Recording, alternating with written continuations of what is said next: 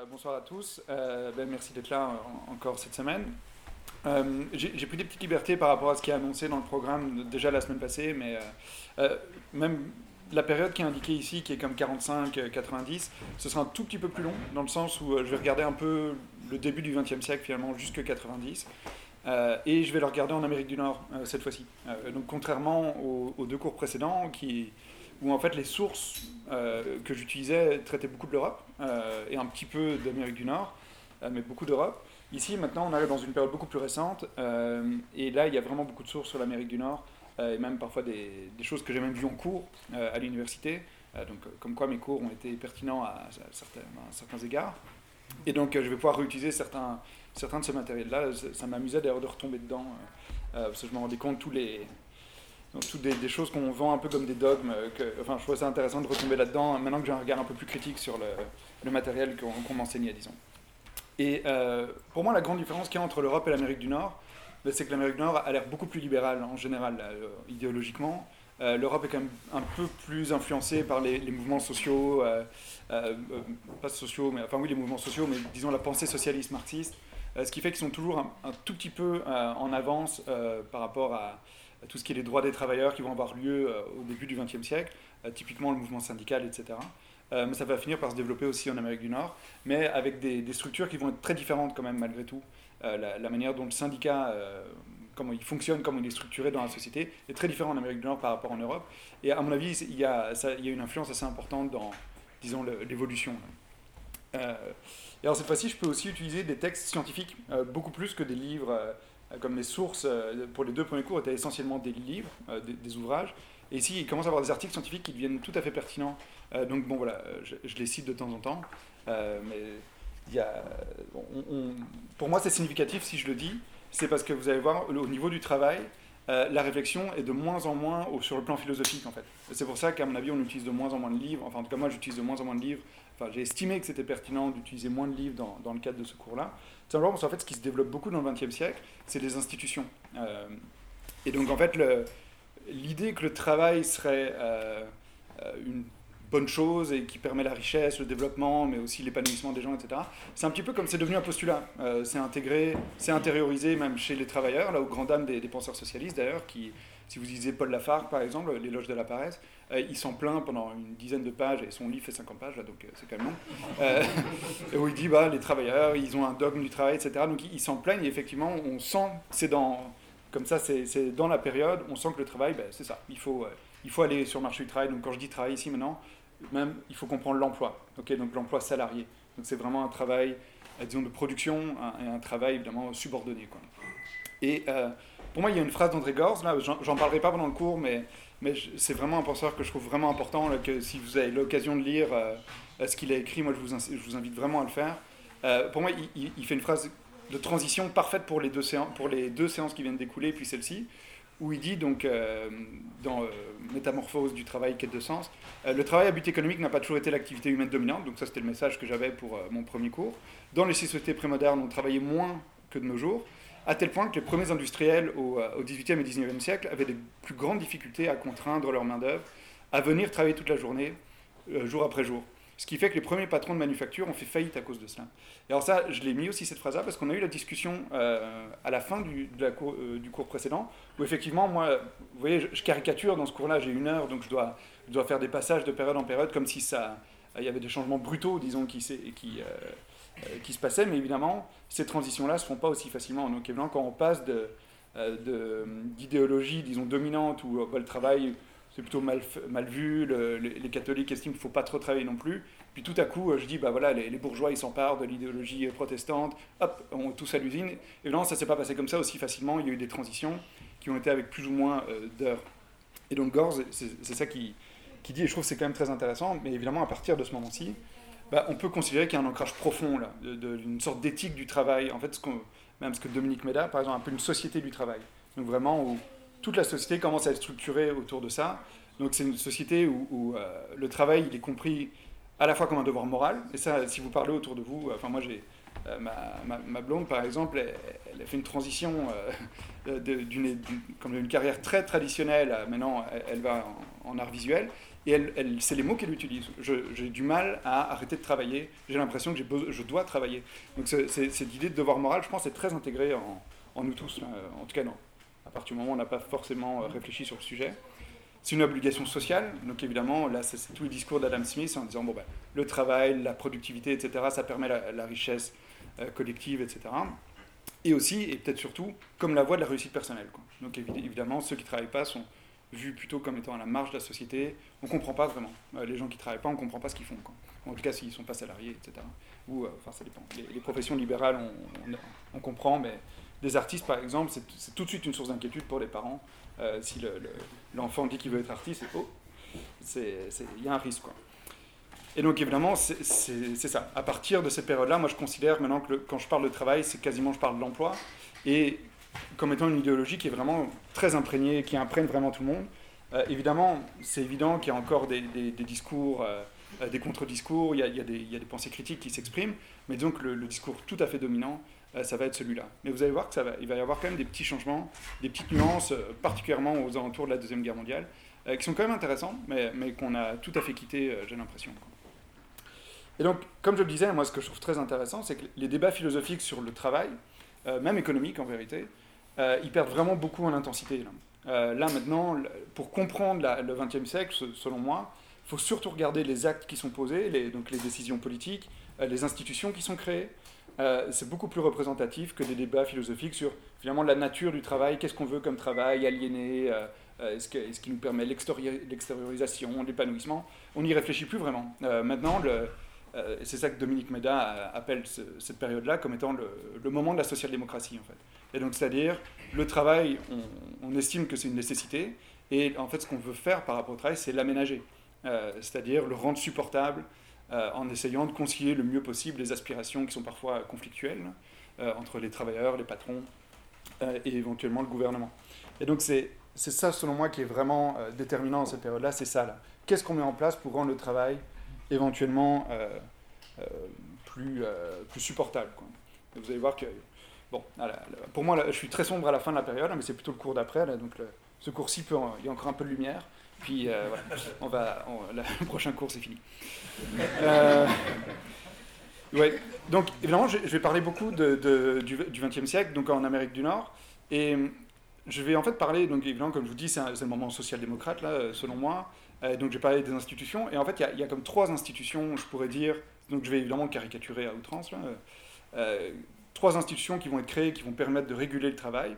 Il y en a une qui va être à l'intérieur de l'organisation, qui serait la gestion des ressources humaines.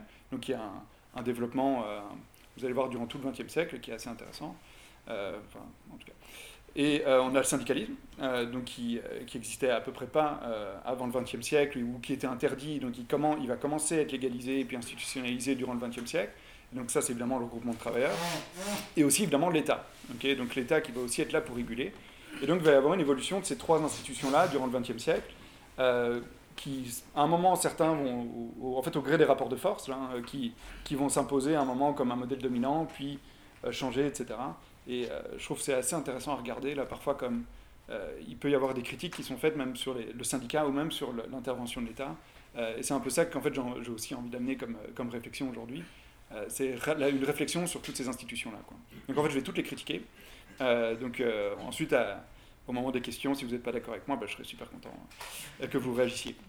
Donc on va quand même parler un tout petit peu de théorie, donc on ne va pas juste être descriptif, euh, parce qu'il y a quand même deux grands paradigmes euh, qui, qui, vont dominer en Amérique du Nord, là, qui vont vraiment être très très dominants. C'est ce que je vais appeler le paradigme managérial, donc typiquement Taylor, Ford, qui est en fait dans la lignée de Taylor, et puis tout ce qu'on appelle l'école des relations humaines, qui va mener à, à la gestion des ressources humaines.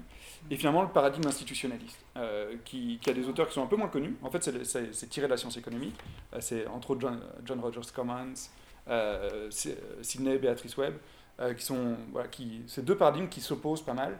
Et donc, le premier va plutôt mener à la création de la gestion des ressources humaines, alors que le deuxième va plutôt mener à une réflexion sur le syndicalisme et voir la régulation de l'État. Et donc, évidemment, il faut que je commence par le paradigme managérial. Parce qu'en fait, c'est quand même un. Ce sont des théories qui vont se développer beaucoup au début du XXe siècle, voire fin du XIXe, euh, typiquement avec Taylor. Alors Taylor, il est quand même intéressant.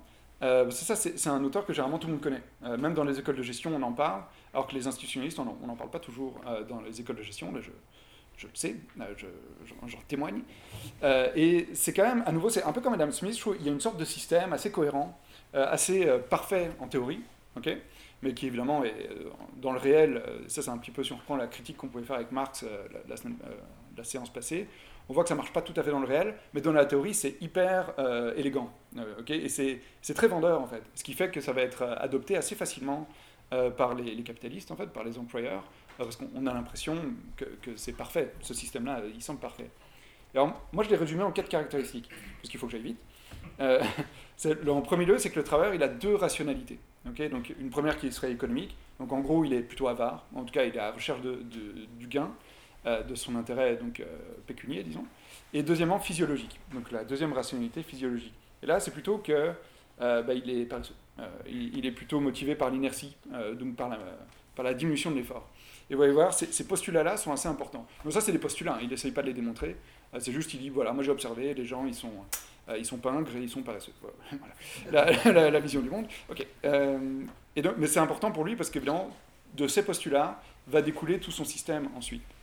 Donc, deuxième caractéristique, il considère, lui, alors ça, ça va tout à fait à l'encontre de ce qu'on pouvait dire euh, auparavant, donc même, même chez Adam Smith et évidemment chez Marx, lui, il considère que les employés les employeurs, ils ont des intérêts communs. ok? Et alors ça, au début, ça peut choquer si on n'avait jamais entendu ça, mais en fait, on entend ça très souvent dans, dans les médias ou si vous entendez des, euh, typiquement dans les cours de gestion des ressources humaines ou euh, parfois dans les médias. En gros, l'argument, c'est de dire que la pérennité de l'entreprise, le fait qu'une entreprise se porte bien, qu'elle se développe, en fait, ça va dans le sens des intérêts euh, de l'employé, tout simplement bah, parce qu'il garde son emploi. Euh, et éventuellement, si l'entreprise va bien, et si on partage un peu les bénéfices, ce qu'on ne fait pas toujours, euh, eh bien, ça va lui permettre d'améliorer ses conditions de vie et ses conditions de travail. Et donc, évidemment, si les intérêts sont communs, ils convergent, bah, Taylor, lui, considère que c'est donc la responsabilité de l'entreprise euh, bah, de permettre cette pérennité-là. Et donc, il va devoir trouver les moyens, mettre en, mettre en œuvre, disons, les moyens pour être sûr que l'entreprise euh, soit pérenne. Et comment est-ce que lui, il estime qu'il faut le faire? C'est par une organisation qu'on va appeler scientifique, une organisation scientifique du travail. Et ça, c'est très euh, significatif, disons, c'est très représentatif du paradigme managérial, c'est qu'on met beaucoup de science, en tout cas une partie de la science, au service, disons, de la théorie. Et donc lui, en gros, ce qu'il considère, c'est qu'il faut mettre en place une sorte de protocole, finalement scientifique, c'est-à-dire trouver ce que lui appelle dans les textes de one best way. C'est-à-dire de trouver un processus de, enfin d'observer un processus de production, le décomposer dans des tâches les plus euh, simples possibles. Donc c'est un petit peu comme Adam Smith le, présentait, euh, et donc de normaliser ces tâches-là, donc de, de, mesurer le temps et surtout d'allouer de manière optimale les ressources ensuite. Donc c'est-à-dire trouver le travailleur qui va être le plus à même de faire telle tâche, euh, ou, travailleuse d'ailleurs.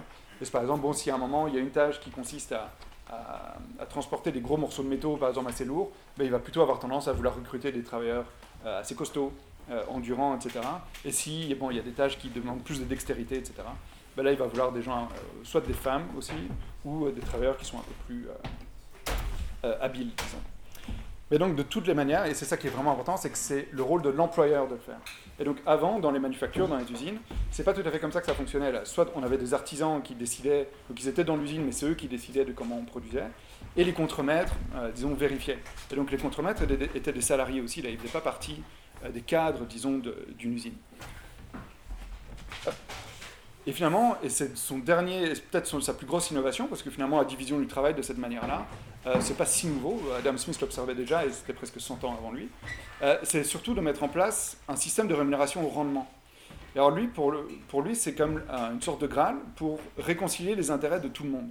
Euh, parce que tout simplement, si on met en place une rémunération au rendement, donc euh, vous êtes payé plus si vous fournissez plus d'efforts d'une certaine manière, ben là évidemment, on casse la rationalité physiologique là dont je parlais plus tôt c'est-à-dire que les gens vont plus avoir tendance à être paresseux, la rationalité économique va prendre le dessus, en tout cas ils ont intérêt à ne pas être paresseux, et en produisant plus, ils vont être payés plus, mais donc ils vont produire plus. Et donc puisqu'ils produisent plus, ça, ça, fait, ça va dans les intérêts de l'employeur. Et donc il y a une espèce de conception comme ça qui, semble assez euh, parfaite, et dans laquelle évidemment on nie les conflits d'intérêts. il dit, bah ouais, si on met, les, si on met euh, disons, les conditions de travail en place euh, de, de, telle manière comme, comme je le prescris, disons, euh, ben, tout le monde va être content. Euh, et c'est surtout c'est l'employeur qui est responsable de mettre en place ces règles uniformes, euh, harmonieuses, etc. Donc, disons que cette conception de Taylor, c'est vraiment c'est majeur. Il faut, faut, le voir au moment où il commence à, à présenter ça. C'est vraiment pris avec beaucoup. C'était très bienvenu, là, vraiment, particulièrement chez les capitalistes. simplement parce qu'il réforme d'une certaine manière le capitalisme en montrant que le contrôle du capital, il passe aussi par le contrôle de la production. Parce qu'il y, a évidemment un changement majeur dans, dans ce qui se passe là, je, l'ai déjà un petit peu parlé, c'est qu'on fait passer des travailleurs qui étaient à ce moment-là des artisans salariés, d'une certaine manière, donc des gens assez compétents, euh, qualifiés, qui étaient capables d'assumer, disons, l'entièreté du, processus de production. Là, maintenant qu'on a cassé vraiment toutes les tâches en des, choses tout à fait abrutissantes, là, c'est typiquement le, film de Charlie Chaplin, ben, on peut se permettre d'embaucher des gens qui ont très peu de compétences, euh, et surtout pour beaucoup moins cher. Parce qu'évidemment, Là, euh, on, peut, on peut recruter dans un bassin de main-d'œuvre qui est beaucoup plus grand, ce qui fait que là, le rapport de force pour les travailleurs euh, est assez perdu. Euh, et donc, même en mettant un système de rémunération au rendement, vu que les gens sont moins payés, de toute manière, bon, on, y gagne en termes de contrôle des coûts.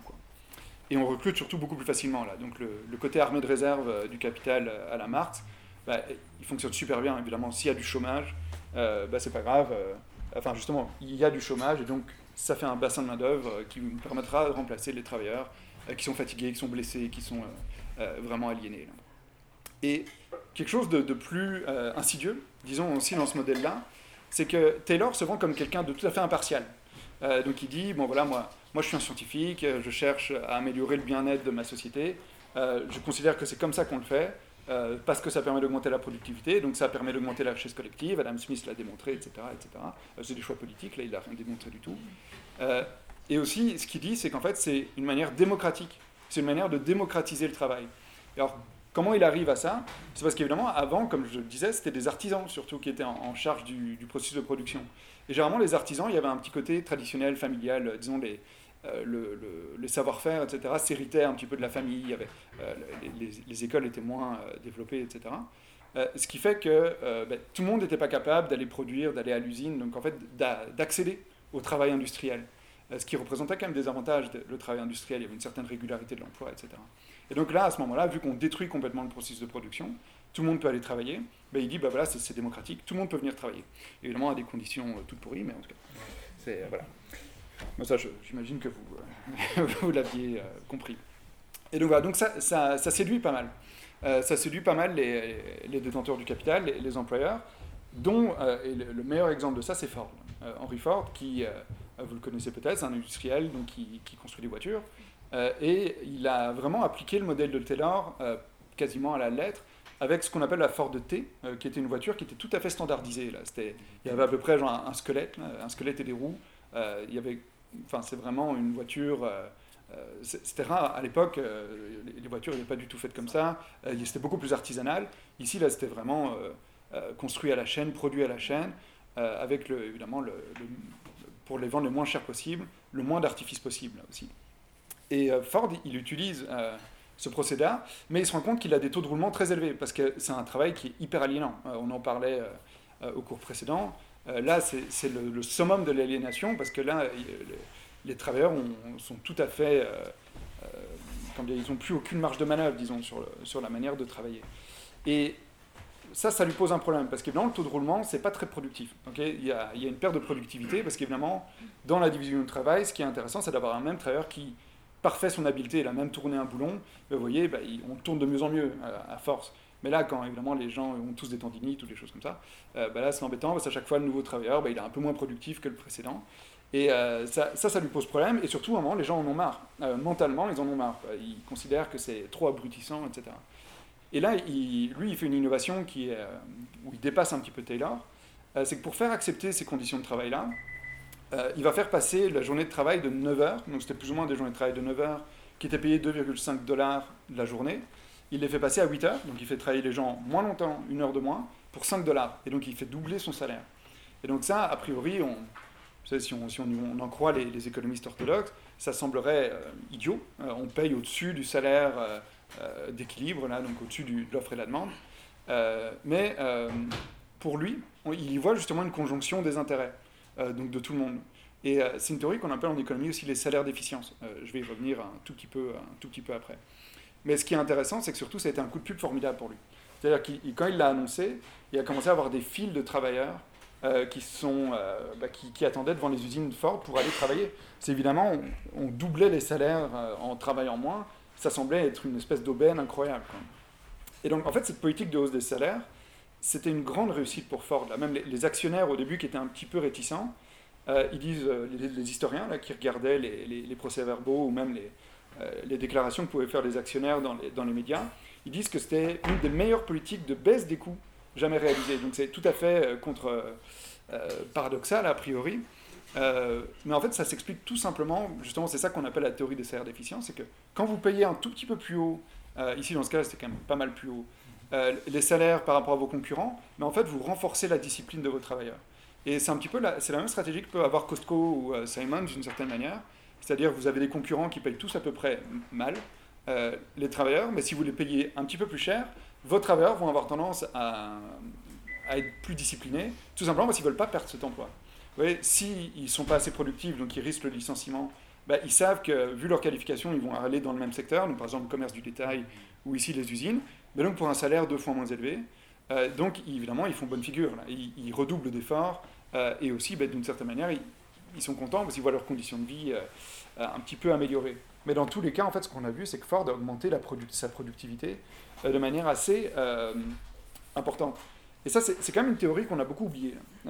et bah, typiquement, quand on parle de salaire minimum ici au Québec, là, où on, parle toujours de si on augmente le salaire minimum, c'est un apocalypse, toutes les PME vont fermer, etc. S'ils ne prennent pas en compte des effets qui peuvent éventuellement être psychologiques aussi, ou sociaux, euh, qui, influencent aussi euh, les individus. Parfois, on préfère travailler euh, pour un meilleur salaire que de travailler pour un salaire de misère. Ça paraît logique, mais on l'oublie. Et, donc ça, c'était vraiment ce que Ford a ajouté par rapport à Taylor. Et ce qu'il introduit aussi, ça, on, le connaît moins. J'étais même surpris de, le retrouver en, lisant, là-dessus. c'est qu'il a introduit l'idée d'un corps d'inspecteurs, qui vérifie en fait le style de vie de l'ouvrier. Donc il y a une espèce d'intrusion dans le privé. Donc il vérifie s'il est marié, s'il mange bien, s'il dort bien. En fait, s'il a un style de vie qui, comment dire, qui serait conforme aux exigences euh, du travailleur d'usine. Quoi. Donc, parce que c'est un métier assez physique et usant. Donc on veut que les gens fassent attention dans leur vie privée euh, pour qu'ils gardent, finalement, qu'ils puissent reproduire la force de travail. Alors ça, cette intrusion dans le privé, ça peut avoir l'air choquant ici, mais en fait c'est hyper courant euh, aujourd'hui. C'est quasiment la base du management moderne d'une certaine manière. Dans les grandes entreprises, là typiquement, euh, quand Google avec son campus, ben, il a plein de, ils, ont, ils ont une armée de gestionnaires qui vérifient est-ce que les gens se nourrissent bien, on va, on va, on va mettre des garderies sur, la, sur le travail, etc. Mais je vais, je vais y revenir. Mais on fait attention effectivement à ce que font les gens dans le privé, euh, parce que ça a un rôle évidemment ensuite euh, sur la productivité des, travailleurs une fois qu'ils sont au moment du travail. donc il introduit cette idée-là qui est un peu plus intense quand même que ce, que ce qui se fait aujourd'hui, mais c'était quand même assez marquant. Évidemment, ici je suis donc au début du XXe siècle, hein, et donc il y a des éléments conjoncturels quand même qui sont super importants. Là, évidemment, bon, on, a, on a la Première Guerre mondiale qui, arrive, donc 14-18. Et ça joue un rôle important dans le développement de la gestion du personnel, donc finalement ce qui va devenir plus tard la, gestion des ressources humaines. Simplement parce que la Première Guerre mondiale, elle occasionne une rareté de main-d'œuvre euh, qui, en, fait, euh, met euh, à mal, disons, les usines, les manufactures, et donc qui, mène à la création des premiers services de gestion du personnel. en fait, l'idée, c'est tout simplement de trouver des manières d'améliorer la rétention, d'améliorer l'attraction des employés, et donc ça, c'est un pouvoir qu'on retire au contremaître. Donc avant, la manière dont les gens se faisaient recruter, bah, c'est plutôt qu'ils avaient tendance à aller à l'usine, ils se présentaient à l'usine, de manière assez informelle, ils allaient voir le contremaître, le contremaître discutait avec lui, il l'embauche, etc. Puis euh, ça se passait un petit peu comme ça. Ici, on va commencer vraiment à centraliser les décisions par rapport à ça. Euh, on, utilise, on commence à utiliser des tests, euh, des questionnaires de l'embauche. On commence vraiment à rendre le, processus beaucoup plus, beaucoup plus formel. Et donc tout ce qui concerne la sélection, la promotion, se passe maintenant dans cette espèce d'unité-là, qui est en fait un modèle emprunté à l'armée. C'est pas mal comme ça qu'on fonctionne dans l'armée, en tout cas c'est ce que disent euh, les, auteurs. Et donc on voit, les, et vous allez voir, les guerres influencent quand même assez régulièrement la manière dont on va institutionnaliser, disons, le marché du travail. Donc ça c'était pas mal le premier bloc, disons, du paradigme managérial. Et il y en a un deuxième qu'on connaît un peu moins, qui est l'école des relations humaines. Euh, qui est un courant euh, typiquement managérial. Il y, a, y de grandes lignes euh, communes, disons, avec celui, celle de Taylor et Ford. qui en fait se base beaucoup sur les sciences sociales. Et l'étude qui est la plus célèbre à ce niveau-là, c'est celle d'Elton Mayo, que vous avez peut-être peut déjà entendu parler, hein, qui, qui, est, qui, né un peu avant le 19e siècle, enfin 1880, puis il meurt un peu après la Deuxième Guerre mondiale. Et en fait, ce qui, est très connu de lui, c'est les recherches qu'il a fait entre 28 et 32, euh, qui débouchent sur ce qu'on appelle l'effet de l'observateur ou l'effet euh, Hawthorne. Euh, J'ai un accent anglais qui est euh, modéré, mais ce qui est en fait une entreprise, c'est le nom de l'entreprise. Et sa démarche scientifique à lui, c'était de voir, donc c'était un psychologue, okay, c'était un professeur d'université à Chicago, je crois, quelque chose comme ça, et son idée c'était de voir qu'est-ce qui influence la productivité des travailleurs. Et donc il allait dans cette entreprise-là qui, je crois, construisait des ampoules ou quelque chose comme ça, peut-être pas des ampoules, mais je suis influencé par ce que je vais dire après. Euh, c'est euh, en tout cas c'est de la manufacture, ils font du travail manuel. Et lui, plus spécifiquement, sa question de recherche c'était est-ce que la luminosité donc de, l'atelier, disons, influence la productivité des travailleurs? Et donc bah, il avait une démarche scientifique assez classique. Là, il avait un groupe de travailleurs euh, dans, une pièce, un autre groupe de travailleurs dans une autre pièce, et il faisait changer les, paramètres de la luminosité, etc. donc dans une pièce et pas dans l'autre, donc comme avoir l'idée finalement du double aveugle. Et il essayait de mesurer donc les différences de productivité. Euh, par rapport à ça. Mais en fait, ce qu'il qui remarquait, ce qu'il a, ce qu'il a beaucoup euh, perturbé, c'est que peu importe ce qu'il faisait, la productivité augmentait tout le temps. Euh, donc dès qu'il observait un groupe, donc évidemment au, début il partait d'une base, une première base où donc les deux ateliers par exemple avaient la même luminosité, et donc il observe un groupe et il voit que le groupe qu'il observe a une productivité qui augmente, bon bah il le note. Puis ensuite, bon, il, augmente la lumière dans ce groupe-là, la productivité est toujours élevée. Ok, il l'éteint, il va voir l'autre groupe, il l'observe, la productivité augmente tout à coup il augmente la lumière et elle, augmente à nouveau. Et donc, il est tout à fait euh, perdu, disons, il est tout à fait perturbé par, par ce résultat-là. Et en fait, sa conclusion, euh, la conclusion à laquelle il arrive avec ça, c'est de dire, en fait, ce qui influence la productivité, c'est pas la luminosité ou l'environnement, disons, matériel, c'est le fait d'être supervisé. C'est le fait d'avoir euh, de l'attention qui est portée sur moi. Et donc, c'est là où il, est un petit peu différent par rapport à Taylor, c'est qu'il considère du coup que la rationalité, elle n'est pas uniquement économique ou physiologique, mais qu'il y a un aspect social, un aspect psychologique qui rentre en compte aussi dans euh, le rapport de travail, disons. Et ça, évidemment, c'est important parce que ça va justifier pourquoi est-ce qu'on met en place des gestionnaires, pourquoi est-ce qu'on met en place des managers qui supervisent les gens, qui accordent de l'attention aux gens, parce qu'a priori, c'est un, un, un, facteur qui peut influencer la productivité, quoi, en bien. Et donc, vous voyez ici, l'idée, c'est pas tant de, donner de l'attention pour que les gens soient mieux, ou en tout cas, oui, éventuellement, c'est pour qu'ils soient mieux, mais c'est toujours dans une même finalité, c'est pour qu'ils soient plus productifs c'est toujours la même. Euh, euh, la finalité, c'est toujours ça, on veut augmenter la productivité. Et vous voyez, en, globalement, euh, les caractéristiques de ce courant-là, ils sont un petit peu semblables à ceux de Taylor, dans le sens où la seule différence, c'est que la rationalité n'est pas seulement économique, mais par contre, il considère que la priorité au niveau des objectifs, c'est d'accorder enfin, d'accorder une priorité aux gestionnaires, aux besoins de l'entreprise. et donc, les besoins des travailleurs, c'est aux, gestionnaires de, euh, de s'assurer finalement qu'ils soient remplis, etc. Et donc, vous voyez, ça c'est exactement comme Taylor. C'est à l'entreprise de mettre en place des règles uniformes, etc.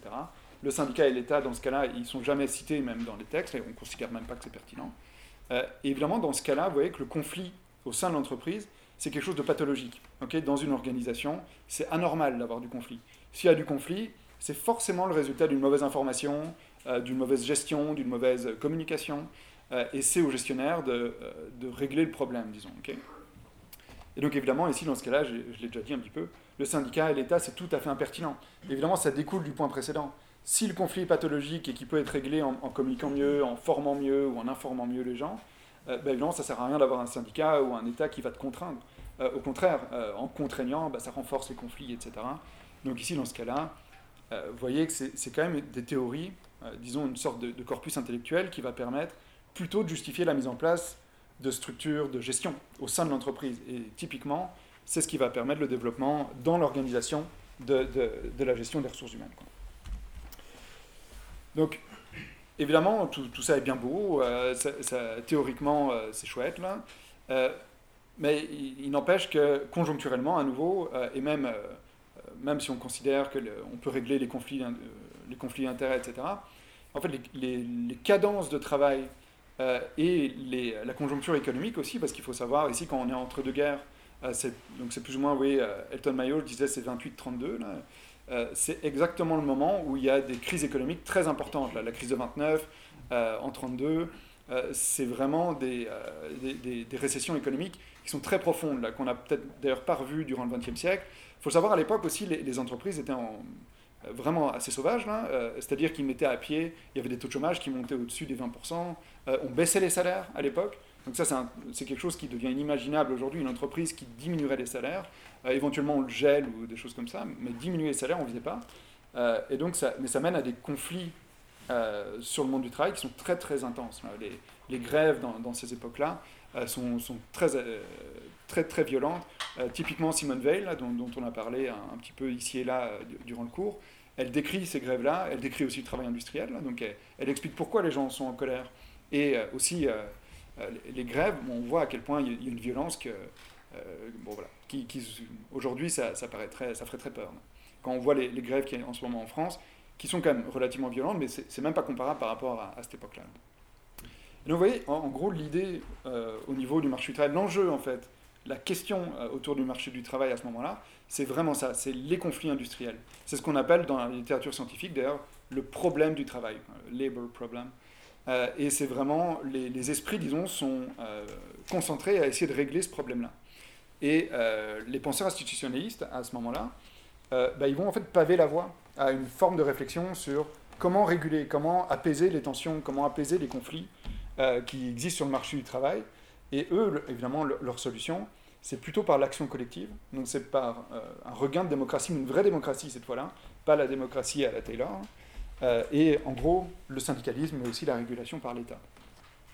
Et donc bah, l'institutionnalisme, c'est une école de pensée économique qui est née dans les années 20 à peu près, euh, mais qui va s'imposer petit à petit, particulièrement quand il va y avoir des conflits de plus en plus intenses, euh, et qui étudie le rôle des institutions. donc les institutions, il faut comprendre que c'est les, règles, les lois, les normes, tout ça, qui en fait régulent le comportement économique des individus.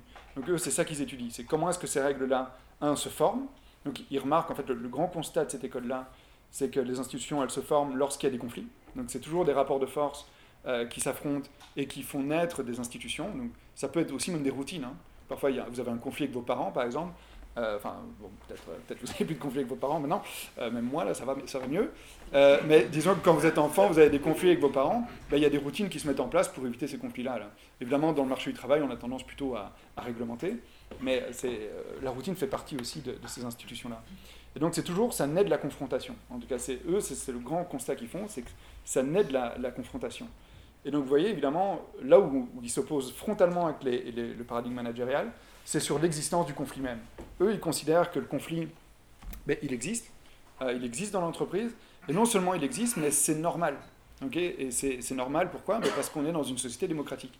Et une société démocratique, c'est pas euh, une société dans laquelle tout le monde a, le même, a la même opinion, tout le monde a la même idée. C'est au contraire des points de vue divergents, des discussions entre les deux, et on trouve des arbitrages, on trouve des, euh, des compromis, euh, qui fait que ben, ensuite on arrive à vivre ensemble. Quoi, donc évidemment, ici, dans ce cadre-là, les intérêts entre travailleurs et employeurs, ils n'existent pas. ils considèrent qu'il y a des rapports de force, il y a des asymétries de pouvoir, avec un, rapport de force plus élevé pour l'employeur que pour les travailleurs. Et donc, il faut essayer d'équilibrer euh, ces rapports de force. Et donc, ça, ils viennent à plaider pour effectivement la légalisation des, syndicats, donc qui existaient déjà, donc il y avait des associations de travailleurs, mais ils étaient tout simplement illégaux. Enfin, ils pouvaient exister, mais s'ils parlaient entre eux en prenant le café, ça allait, mais s'ils faisaient des grèves dans les rues, là, ça allait plus. Euh, et eux, dans ce cas-là, ils considèrent que le syndicat est tout à fait utile. Le syndicalisme, c'est vers ça qu'il faut aller.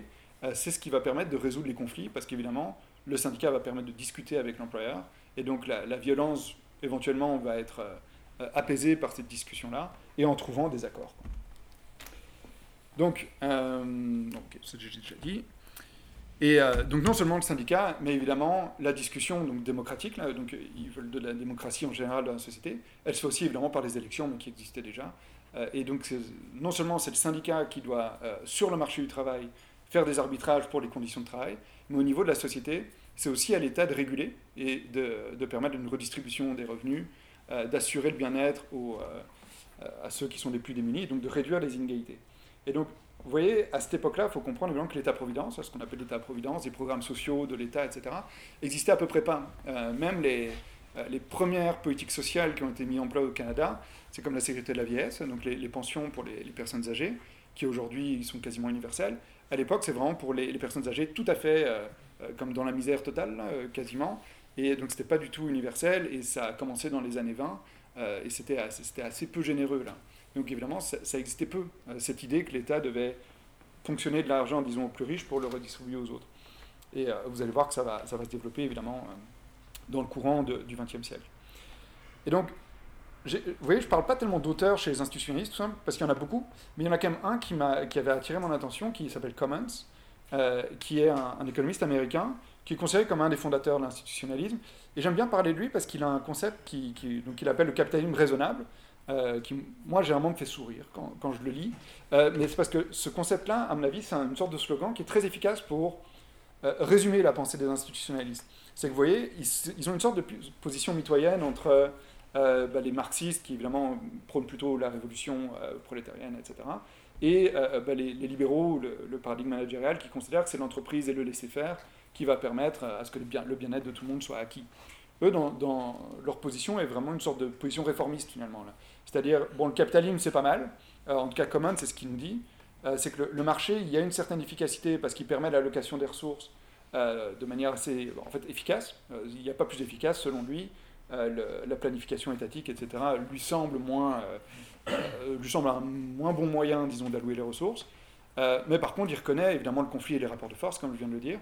Et donc, il faut quand même qu'il y ait des institutions qui régulent, donc qui tiennent en laisse finalement, c'est comme un peu l'expression qu'il utilise, qui tiennent en laisse le capitalisme. Et donc, c'est cette idée-là de, bon, le capitalisme, bon, c'est pas terrible, mais il faut s'en accommoder.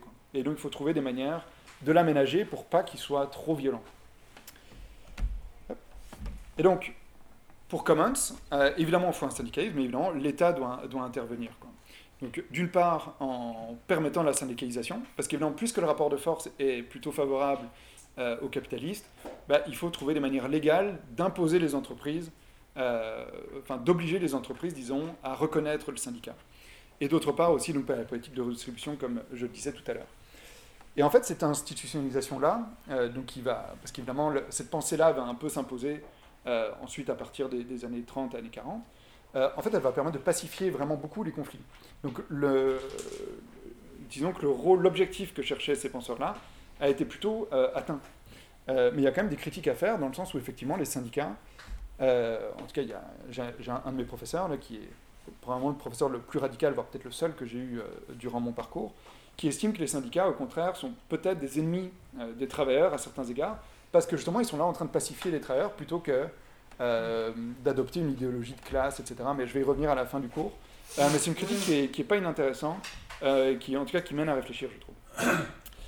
Et donc, dans la, dans la foulée, disons, de ces réflexions-là, en 1935, il y a une loi assez importante qui a été mise en place, qui s'appelle le Wagner Act, aux États-Unis, qui est en fait probablement la loi importante pour la mise en place de la syndicalisation, là, qui, qui est une loi qui favorise euh, simplement la syndicalisation parce qu'elle impose à l'employeur de négocier euh, donc une convention collective avec un syndicat qui a été reconnu par l'État.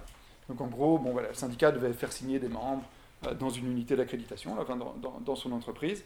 Ensuite, il amène toutes ces, cartes-là au ministère, puis le ministère va, OK, il y, a un nombre assez grand de personnes qui, veut, appuient ce syndicat-là, il va être représentatif. Ok, il est officiel. Maintenant, puisqu'il est officiel, l'employeur est obligé d'aller négocier avec lui des conditions de travail.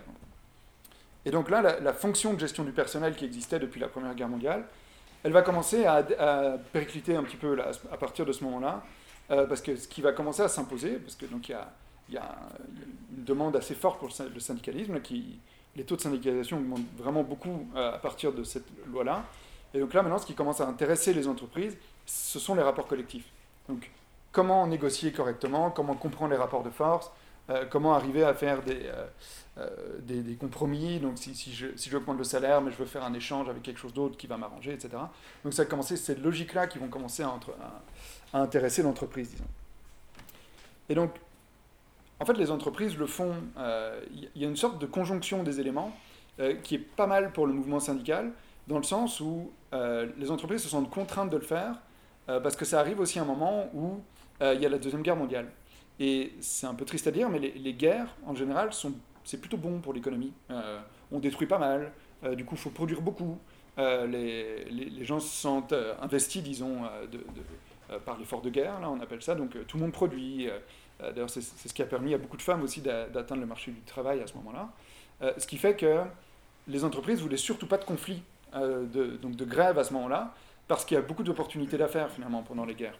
Donc ils s'accommodent des, syndicats, ils les acceptent, et ils préfèrent avoir des petites hausses de coûts finalement par des hausses de salaire, des choses comme ça, plutôt que voir des conflits qui arrêteraient complètement la production. Et donc il y a une croissance économique assez forte à ce moment-là, et, et, il y a une sorte d'idéologie qui va commencer à être dominante par rapport à ça, et qui s'inscrit beaucoup dans euh, ce qu'on appelle le consensus de Philadelphie. Euh, et vous allez voir, après on aura ce qu'on va appeler le consensus de Washington, au début des années 90, qui, moi je les prends et j'en parle parce que je trouve que ça... Euh, c'est difficile de dire l'idéologie dominante, c'était ça, à cette époque-là, parce que comment, comment est-ce qu'on le sait? Comment, comment est-ce qu'on peut l'objectiviser, disons? Ben oui, ce, cet accord-là, le consensus de Philadelphie, qui a été mis en place par l'Organisation internationale du travail, euh, donc c'est une sorte de consensus là où on dit, bon, on déclare qu'il y a certains, euh, certaines perspectives, disons certains constats euh, qu'on estime être vrais, des postulats. Et à cette, à cette époque-là, on dit effectivement les rapports collectifs, c'est important. on veut, l'État doit intervenir, donc les politiques keynésiennes, donc l'État intervient dans l'économie, il investit pour générer le plein emploi, etc. C'est aussi ça qu'on veut favoriser. Et aussi, il y a une perspective de classe. Donc on, on, reconnaît dans le consensus de Philadelphie qui a des conflits d'intérêts, qui a des classes sociales, et donc euh, euh, éventuellement les rapports collectifs permettent euh, d'équilibrer ce rapport de force-là, et que pour la société c'est meilleur, disons, d'avoir ce genre d'organisation-là. Donc un État qui régule et un syndicat dans l'entreprise qui permet de, un peu de tenir en laisse les capitalistes sauvages. Et donc, en fait, c'est une période où il y a énormément de gains, où le syndicat va faire des gains euh, assez importants là, au niveau des conditions de travail, qui vont en fait finir par euh, se normaliser, enfin en tout cas se, se, diffuser à l'entièreté de la population. Il y, a, il y, a, trois grands types de gains en général dont on parle. C'est tout ce qui est les accommodements aux conditions de travail, donc en fait d'avoir des pauses euh, durant la journée, d'avoir des jours fériés, d'avoir des vacances. donc là maintenant c'est inscrit dans la loi, donc tout le monde y a accès, mais à l'époque c'était évidemment des gains très importants. un deuxième type de gain, c'est l'indexation du salaire au coût de la vie. évidemment, à, l'époque, le pouvoir d'achat d'une année à l'autre pouvait varier fortement, la, protection du salaire était assez faible. Maintenant, dans les conventions collectives des syndicats, euh, s'il y a des syndicalistes qui, euh, je parle sous leur contrôle aujourd'hui, euh, c'est assez rare qu'il n'y ait pas d'indexation au salaire dans les conventions collectives. Et finalement, il y a aussi et, comment dire, une notion qui est quasiment commune dans toutes les entreprises, même les entreprises privées, c'est la notion d'ancienneté. et donc on paye les gens, on valorise l'expérience, et donc on paye davantage les gens lorsqu'ils ont euh, de l'ancienneté. Et ça aussi, c'est un gain assez important euh, pour les syndicats. Et donc là, j'arrive un peu à ma troisième période, et troisième et dernière période finalement du XXe siècle, qui est, je dirais, les années 60-80. Et là, c'est un moment moins rigolo pour le syndicat. Vous voyez, là, cette période-là, on, est, plutôt bien. Là, il y a des rapports collectifs, voilà, il y a des conflits, mais on en parle, on, trouve une manière de, euh, d'avoir des gains aussi pour les travailleurs, des gains assez importants. Dans les années 60-80, on commence à avoir un petit tournant euh, plus libéral, et c'est aussi dû euh, bah, à, comment dire, à, la, chute du communisme, euh, donc il commence à avoir une idéologie libérale qui, qui vraiment se, comment dire, se diffuse vraiment plus largement dans toutes les sphères de la société. Et il y a aussi des effets, disons, des transitions économiques assez importantes.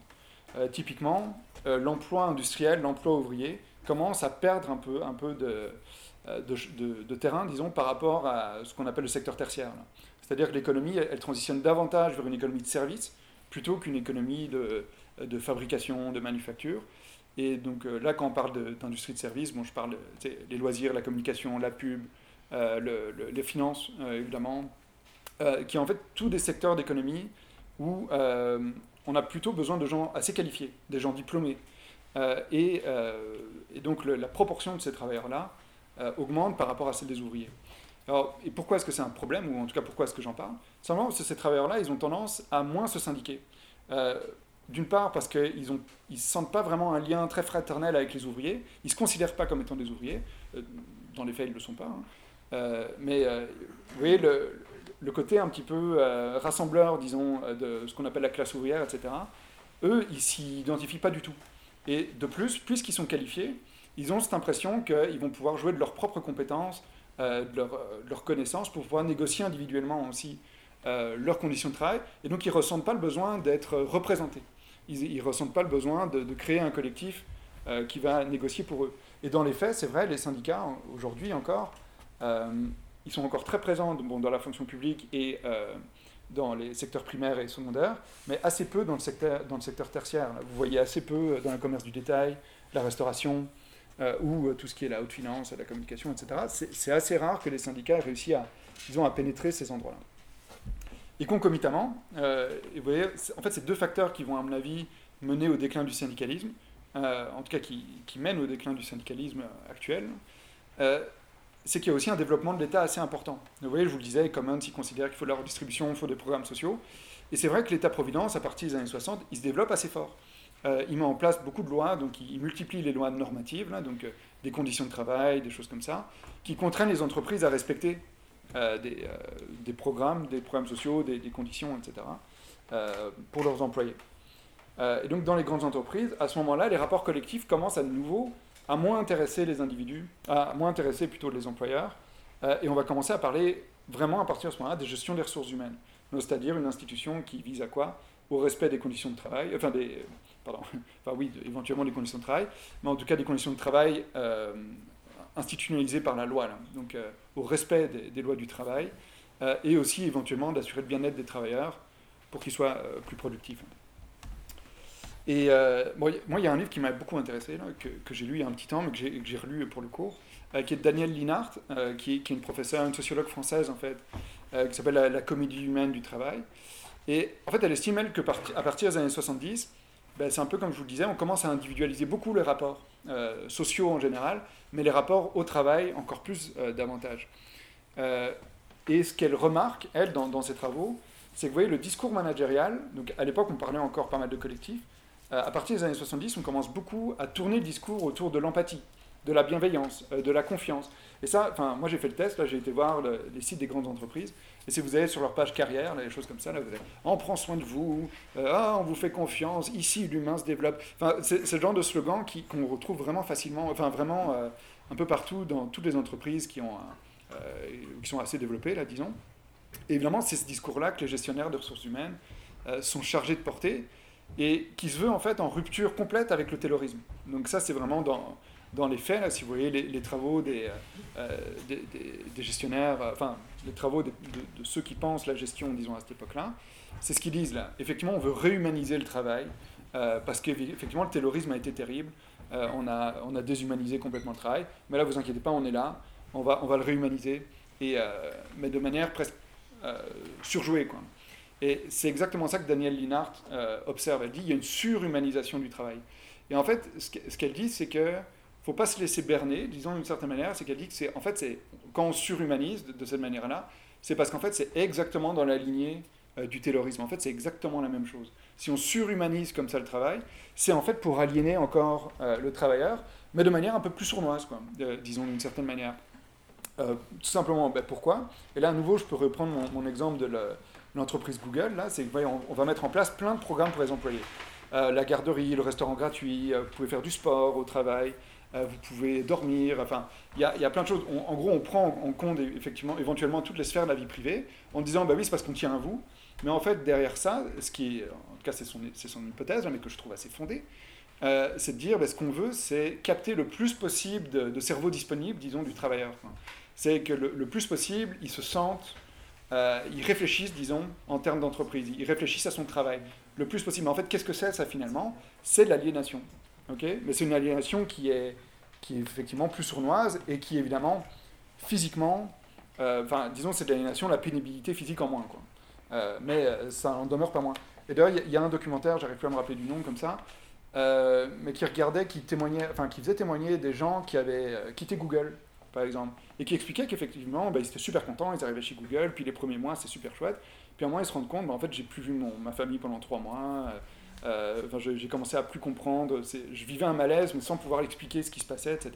Et c'est ça l'aliénation, d'une certaine manière c'est de se rendre compte qu'il y a quelque chose qui ne va pas, sans pouvoir forcément l'expliquer, mais effectivement, il disait, je pensais plus qu'au travail. il n'y avait plus, effectivement, euh, cette, frontière, disons, entre la vie privée et le travail, c'est même quand ils rentraient chez eux. Et ça, évidemment, c'est renforcé avec les technologies de l'information, avec votre téléphone, vous êtes joignable tout le temps, vous avez vos emails à, disponibilité sans arrêt. Et donc là, on ne sait plus exactement euh, quand, euh, quand les gens sont au travail, quand ils ne le sont plus. Et dans ces entreprises-là, où il y, a des demandes de performance assez élevées, ben là, il semblerait que l'aliénation soit assez importante. Je n'ai pas été travaillé, donc je ne peux pas le dire moi-même, mais ça, ça avait l'air assez important. Et donc, vous voyez, finalement, tant le rapport individualisé au travail que euh, le développement de l'État-providence et finalement le, le fait qu'on dise ben, on a de la gestion des ressources humaines, on a une institution au sein de l'entreprise qui permet de réguler les, les rapports de travail, euh, ben, on va dire ben voilà, le, les syndicats, c'est pas très utile, euh, enfin, le, allez pas là-dedans, ça sert à rien, etc. Si, si vous avez besoin d'avoir des meilleures conditions de travail, ben, venez, venez, nous parler, etc.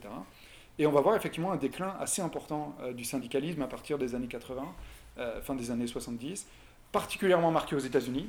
Euh, moins au Canada, particulièrement moins au Québec, parce qu'il y a une tradition, disons, euh, au niveau du syndicat qui est un peu plus élevée.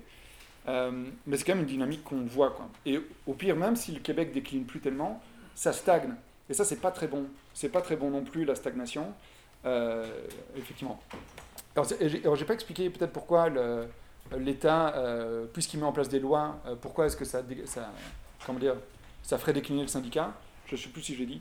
C'est peut-être pas évident euh, forcément comme lien, mais tout simplement parce que vous voyez, les lois qui ont été mises en place par l'État, c'est souvent des gains qui, qui, étaient issus de la négociation collective, donc qui, qui naissaient des, syndicats. Et donc effectivement, à ce moment-là, les entreprises syndiquées pouvaient dire, vous voyez, si vous êtes avec nous, si vous vous, vous, associez euh, avec nous, ben, vous allez avoir des conditions de travail supérieures. Là, effectivement, à partir du moment où l'État met en, place des lois d'ordre public, donc que les entreprises sont obligées de respecter, vraiment, disons, l'écart entre les entreprises syndiquées et non syndiquées, hop, il vient, euh, il vient de baisser. Quoi. Et donc là, disons, cette espèce de nécessité, cette espèce de pertinence de syndiquer a l'air moins, moins forte. Euh, ce qui est effectivement encore assez nécessaire, mais euh, en tout cas. Et donc on arrive finalement à ce moment-là, et c'est pour ça que ça me semblait important de parler du syndicalisme, parce que souvent on va parler, en tout cas en relation industrielle, on en parle quand même pas mal. en relation industrielle, c'est très. Donc peut-être tout le monde n'est pas au courant, mais donc je suis, euh, au doctorat en, relations industrielles à l'Université de Montréal.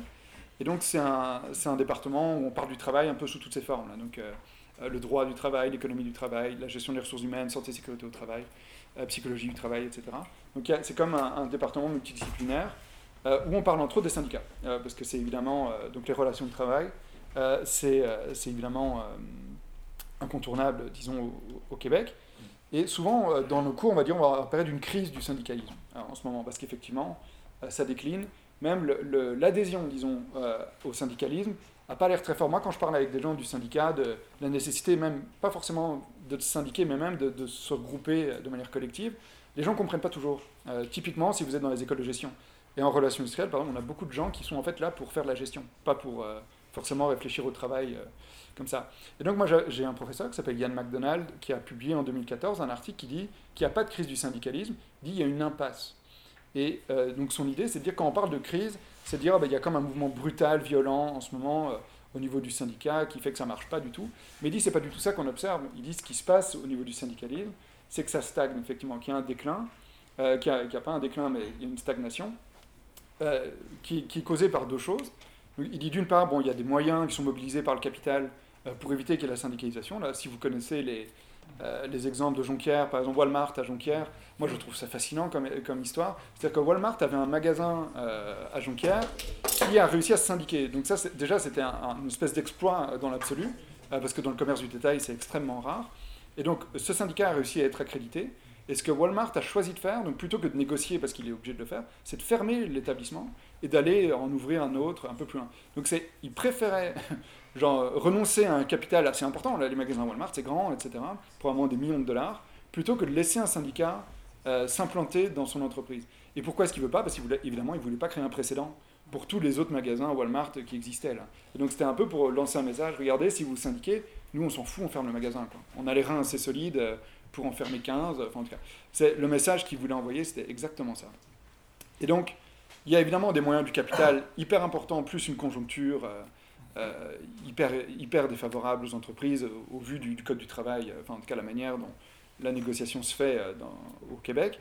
Mais il y a aussi, ce que dit McDonald qui est assez intéressant, c'est qu'il y a une certaine soumission des syndicats, du leadership syndical, à l'idéologie libérale, voire néolibérale.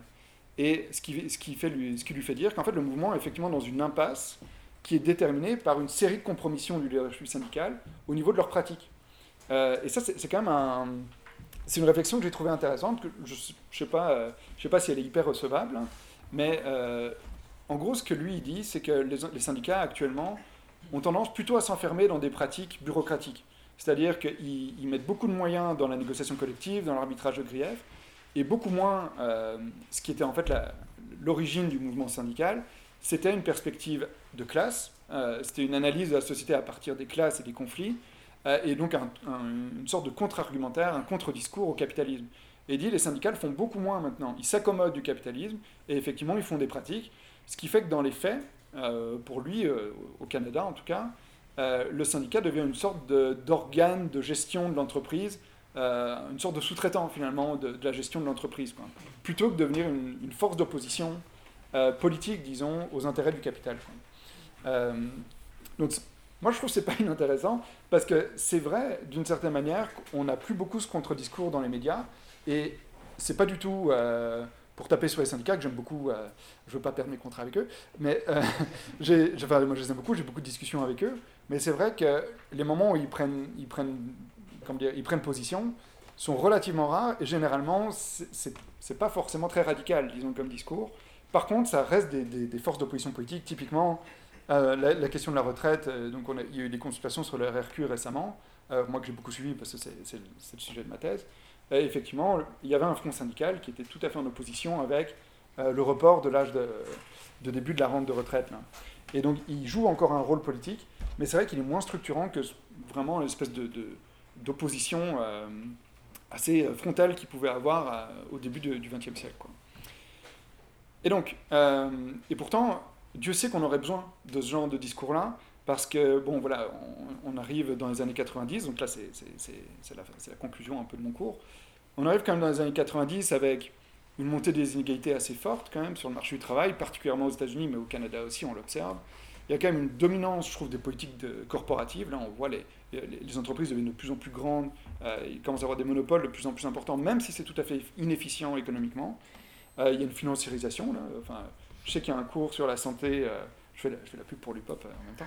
Il y a un cours sur la santé où on parle du privé en santé, où on voit à quel point on essaie de favoriser ça. Il me semble que le projet de loi qui a été déposé la semaine passée, c'est ça qu'il entend faire. Il y a une marchandisation de plus en plus forte, ça je vais en parler le cours prochain, ça c'est aussi ma thèse. comment est-ce qu'on marchandise le travail de plus en plus de populations au Québec, donc on a, commencé par les femmes, ensuite euh, les, personnes âgées, les handicapés, euh, même maintenant les personnes judiciarisées. Donc euh, on essaie d'aller chercher dans toutes les strates de la population des gens pour aller travailler et réduire la, pénurie de main-d'œuvre, qui est une malédiction terrible.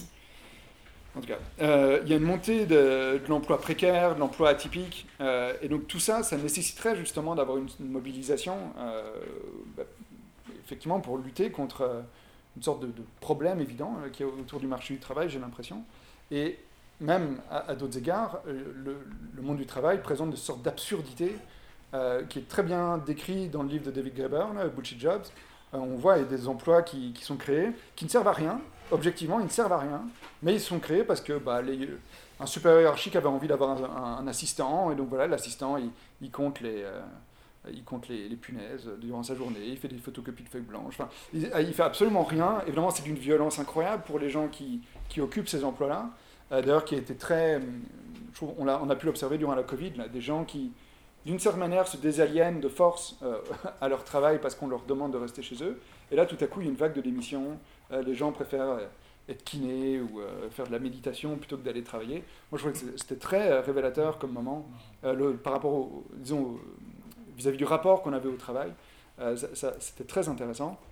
Et vous voyez, les années 90, donc ce serait le début du cours prochain, je trouve qu'il se cristallise très bien par l'opposition qui au consensus de Philadelphie, qui va s'appeler le consensus de Washington, qui va être vraiment une sorte de tournant néolibéral dans la manière dont on conçoit l'économie. Et donc, c'est-à-dire, au niveau de l'État, euh, d'avoir un renforcement de l'idéologie sur la rigueur budgétaire. Donc là, évidemment, de ne pas développer les programmes sociaux, de ne pas développer les subventions, euh, si ce n'est pour le marché. Donc, euh, c'est ça l'idéologie néolibérale. C'est pas tant qu'il y ait un laisser-faire ou que, l'État ne fasse rien, c'est plutôt que l'État fasse, mais pour favoriser le marché. Euh, et donc évidemment, dans cette idéologie-là, ben, il y a une, préséance, du privé, euh, et là, ben, on financiarise, évidemment, comme, je le disais. Mais donc, c'est un petit peu là-dessus que, je veux, que je veux me pencher la semaine prochaine. je ne sais pas encore exactement ça quoi le problème, je vais devoir faire des choix cruels. parce que c'est sûr que je veux parler de l'absurdité dans le monde du travail. Je veux parler des travailleurs précaires, donc beaucoup des travailleurs des applications, les travailleurs de plateformes, des choses comme ça, qui sont très intéressants. Moi, moi je ne veux pas tout jeter en bloc là-dedans parce que j'ai l'impression qu'il y a une manière d'avoir du travail sans patron là-dedans. Et moi, ça, ça m'intéresse beaucoup. et j'aimerais bien aussi proposer des pistes de réflexion sur comment construire quelque chose d'autre. Et là, il y a des propositions, moi, que je trouve très inspirantes, entre autres chez, les, décroissantistes, mais aussi chez les communistes, dont Bernard Friot, qui est un, sociologue français, économiste français, qui propose un salaire à vie, par exemple, qui n'est pas le salaire universel ou le revenu minimum garanti, euh, mais qui permettent, disons, de découpler le, le, le travail et l'emploi, en fait. Euh, et donc tout ça, c'est des propositions que je trouve très, très motivantes, enfin très stimulantes, mais je ne sais pas si j'aurai le temps de parler de tout ça. Mais donc ce sera euh, dans deux semaines. Merci.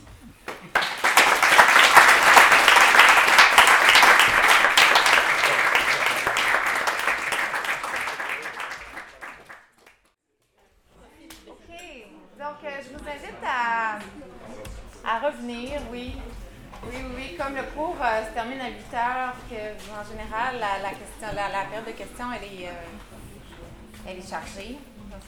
vous laissez le temps de, de, poser vos questions. Euh, est-ce que quelqu'un. Oui? C'est pas le syndicat, le syndicat, c'est toujours à l'image de ses membres. Mm. que tu peux avoir un syndicat révolutionnaire quand ton personnel syndical ou tes les syndiqués, c'est des banlieusards avec la du cerveau, etc. Fait que tu vas avoir des syndicats qui vont être assez conservateurs. En 2012, pendant la grève étudiante, il y a plusieurs associations étudiantes comme la FEC euh, qui voulaient avoir, qui voulaient que les, euh, que les associations étudiantes aient le droit de grève. Et pourtant, nous autres, on disait qu'il ne faudrait pas que les les étudiants, euh, les associations étudiantes aient le droit de grève parce que tu viens les embrigader, tu viens leur mettre un carcan. C'est un peu ça qui est arrivé avec les syndicats dans les années 60 le syndicat, ça a été un porteur pour la société. C'est devenu un moteur pour que les autres entreprises puissent suivre la, fonction publique parce qu'il y a des bonnes conditions de travail. Mais en même temps, pour avoir ces privilèges-là, qui ont été encarcanés, le droit de grève, il est réglementé, il est légiféré, etc. Fait que tout est devenu réglementé, légiféré, fait que le syndicat n'a plus de marge de manœuvre. Puis en même temps, il est à l'image de ses membres qui sont des banlieusards qui aiment écouter euh, Virginie le soir. Oui, oui. Non, je suis d'accord d'ailleurs, euh, parce que j'ai été invité par la FTQ récemment à, leur séminaire sur la retraite, là, où c'est ça, on s'est croisés d'ailleurs à ce moment-là. Et euh, c'est vrai que j'étais marqué par la teneur, disons, des panels, qui, dans un certain sens, était sur l'optimisation des placements, des choses comme ça. Qui, euh, alors moi, j'arrivais en réfléchissant sur le rapport au travail et tout. Puis j'étais un peu surpris par ça, parce que j'étais comme, tiens, je ne m'attendais pas à un discours aussi, effectivement, enfin je ne sais pas comment dire, mais quasiment de conseiller financier, quoi, d'une certaine manière. Regarde le l'environnement social et gouvernance. Ouais, c'est ça. J'étais vraiment surpris par ça. Puis c'est pour ça que quand j'ai fait mon intervention, il y a quand même deux trois personnes qui étaient comme ah oh, bah j'avais pas pensé. j'étais quand même surpris de ça. Et c'est certain que les, comme dans, dans l'intervention, les lois du travail au Québec, je pense que l'impasse elle est là aussi. Là, effectivement, là, le, le, syndicat, je vois pas comment on peut s'en sortir vu la, la structure de négociation qui qui, est en place ici euh, au Québec, donc qui se passe par établissement. Là, c'est très très décentralisé. Ça rend euh, un renouveau syndical très difficile, si ce n'est en changeant les règles. Mais le problème avec, avec le changement des règles, c'est qu'il faut réouvrir le code du travail et réouvrir le code du travail avec le gouvernement qu'on a en ce moment. Moi, je, bah, comme, je pense que le statu quo est quand même assez, euh, c'est souhaitable en, ce moment, parce que c'est sûr, il y a un discours antisyndical au niveau du gouvernement qui est, euh, c'est même, c'est grossier. Enfin, rendu là, c'est devenu tellement évident. Euh, enfin, voilà quoi. Et euh, je voulais dire quelque chose, j'ai perdu mon idée. en tout cas, c'est pas grave. Oui. Ouais, ben c'est justement, pour rassurer que moi, je fais partie d'un syndicat, c'est un syndicat de combat qu'on appelle, qui n'est pas partie des syndicats reconnus par le gouvernement. C'est le syndicat des travailleurs et travailleuses, c'est ça 117 ans. L'IWW, c'est International Workers of the World. Et euh, nous, justement, euh, à Montréal, en tout cas, étonnamment, c'est un des, des, des, des, chapitres les, les, plus forts au Canada. C'est vraiment avec Chicago. Mm-hmm. Puis notre Noël à nous, c'est le 1er mai, puis c'est la grosse manifestation des travailleurs et travailleuses. Et euh, c'est juste, c'est exactement ce que tu disais, c'est qu'on n'accepte pas, en fin de compte, de négocier sous les conditions du patronat et du gouvernement qui nous dit tu as le droit de faire une grève, tu n'as pas le droit de faire une grève. Une grève, c'est une grève. Mhm. Finalement, tu veux prendre le pouvoir au travailleur et le donner. Ça, c'est une des choses. Euh, On a été reconnu dernièrement. Je peux pas trop en parler parce que c'est flou. Là. On a été reconnu parce qu'on a soutenu euh, les, les vivres. Au vivre avait eu un problème avec euh, leur usine de production. Puis c'est nous qui a été comme derrière tout ça, le, travail, entre autres. Me semble c'est ça. Ça se peut que je me trompe. Là. Mais euh, fait qu'il y a encore, mais c'est plus de l'anarcho-syndicalisme rendu là. Mais euh, il y a encore un mouvement syndical qui veut se défaire justement de, de- de ce syndicat corporatiste. Puis pour notre manifestation du 1er mai, on fait tout pour éviter de rejoindre tous les autres syndicats. Notre manifestation est complètement à part, puis même si on peut la faire à l'autre bord de la ville, en évitant de voir la CSN et la FTQ, on va le faire. Mhm. Ce que tu n'as pas le droit dans, notre- dans le cadre actuel, c'est juste une grève, c'est par rapport à les conditions de travail, c'est par rapport à un contrat de travail. Tu ne peux pas faire des grèves sociales. C'est ça, c'est ça. Et aussi, avec comptoir à du signal à FTQ, ce que j'ai trouvé désolant, euh, on n'a pas parlé de retraite universelle gratuite pour tout le monde. Mm. Tu sais, un peu en tant qu'anarchiste dans un gros syndical, je trouve pas vraiment, là. mais je trouve que la place pour euh, la financiari- financiarisation des retraites que représente la FTQ et dans avec son fonds de solidarité, elle ne peut pas faire autrement que de valoriser son fonds de solidarité qui est la privatisation de la retraite. Là. Ouais. Fait que tu peux pas chialer contre un outil qui, qui se sont donnés. Je moi aussi, je me trouvais un peu mal dans tout ça. là. Puis un des trucs qu'on doit réaliser, c'est que le capital, le patronat, font des grèves, mais eux font des grèves du capital, et comme ils veulent, de la manière qu'ils veulent, ils vont amener leur capital, ils l'enlèvent. Donc, tu sais, je veux dire, le, le pouvoir du patronat est tellement fort comparativement à nous.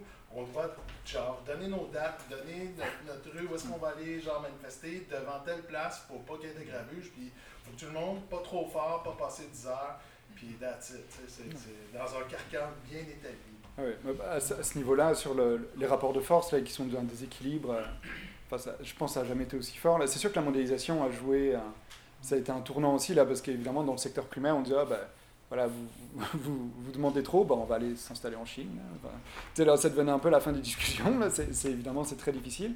Et en plus, effectivement, l'État, enfin, sur le, le- ce qu'on appelle les lockouts, en fait, les, grèves les grèves d'employeurs, on appelle ça des lockouts, euh, il y, a- il y il y a un exemple que je trouve... euh, euh, comme des révélateurs, enfin symboliques, euh, enfin très fort symboliquement, c'est euh, Bécancourt, qui était un conflit de travail. Le lockout a duré plus d'un an.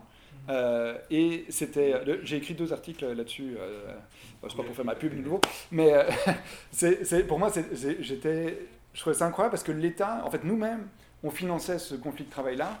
Mais en fait, on finançait l'employeur ici dans ce cas-là parce qu'il avait une, sorte d'accord avec Hydro-Québec, une aluminerie là, c'est une aluminerie, euh, donc qui, continuait à fonctionner avec des cadres. hein. donc il y avait une production quand même, probablement qu'il y avait des scabs aussi là-dedans, des briseurs de grève, etc. Mais ce qui, ça coûte très cher, évidemment, ça, consomme énormément d'énergie. Et donc ils ont des contrats avec Hydro-Québec euh, pour euh, bah, payer un, cer- un certain montant de, pour l'électricité par année. Et dans ce contrat, c'est dit que s'il y a un- une catastrophe naturelle, mais donc les, termes c'est act of God, euh, donc un, je sais pas comment dire en anglais, mais un acte divin, à ce moment-là, on n'est plus obligé de payer les factures. Et dans, ce, dans, ce, dans la liste, disons, d'Act of God qui était listée, il y avait entre autres le conflit de travail. Et donc, il y avait, quand même quelque chose de tout à fait euh, révélateur dans le. En fait, l'entreprise décide elle-même, donc c'est elle, God, d'une certaine manière, euh, d'arrêter le travail, et donc ils sont plus obligés de payer les factures d'Hydro-Québec. C'est-à-dire que nous, on finance euh, finalement ce, conflit de travail-là, qui évidemment, c'était des centaines de milliers de dollars par année. Là. Enfin, évidemment, c'est des factures, c'est pas votre appartement. Là. Euh, et, donc, évidemment, ça, joue sur le rapport de force de manière évidemment massif. S'ils sont obligés de payer des millions par électricité par année, évidemment, le lockout, il va durer probablement moins longtemps. Et là, les travailleurs, ils n'ont même pas des demandes si... si euh, enfin, moi, dans mes articles, j'en parle même pas des, des revendications syndicales quasiment, parce que c'est pas grand-chose. Et, et le Go, a, a pu- lui, il a dit, bah, les travailleurs, oh là là, ils en font beaucoup.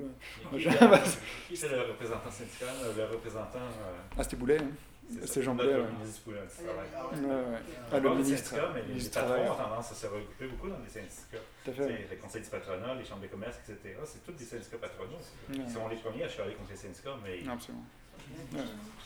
Non, c'est très, c'est très marquant. Et pourtant, a priori, les syndicats et le Go, on pourrait dire, à la, Taylor, leurs intérêts convergent, puisqu'ils veulent augmenter le revenu moyen. euh, Pour arriver à Ontario, et les syndicats, a priori, augmentent les conditions de travail. là. Donc, euh, En tout cas, mais donc ouais, non, c'est sûr qu'il y a une idéologie tout à fait hostile aux syndicats en ce moment à la tête du gouvernement.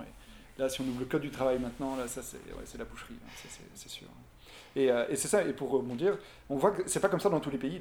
Évidemment, si on fait des comparaisons internationales, typiquement les pays scandinaves négocient beaucoup par secteur, donc, ce qui fait qu'évidemment il, y a des inégalités beaucoup plus faibles euh, durant la vie active, puisque bah, si vous êtes dans le secteur du commerce du détail et que le syndicat a négocié pour vous, bah, peu importe où vous travaillez, dans n'importe quel établissement, vous êtes couvert. Donc c'est pas tant qu'il y a beaucoup de membres du syndicat, bah, il y a un taux de couverture, disons, des, euh, négociations collectives qui est beaucoup plus élevé.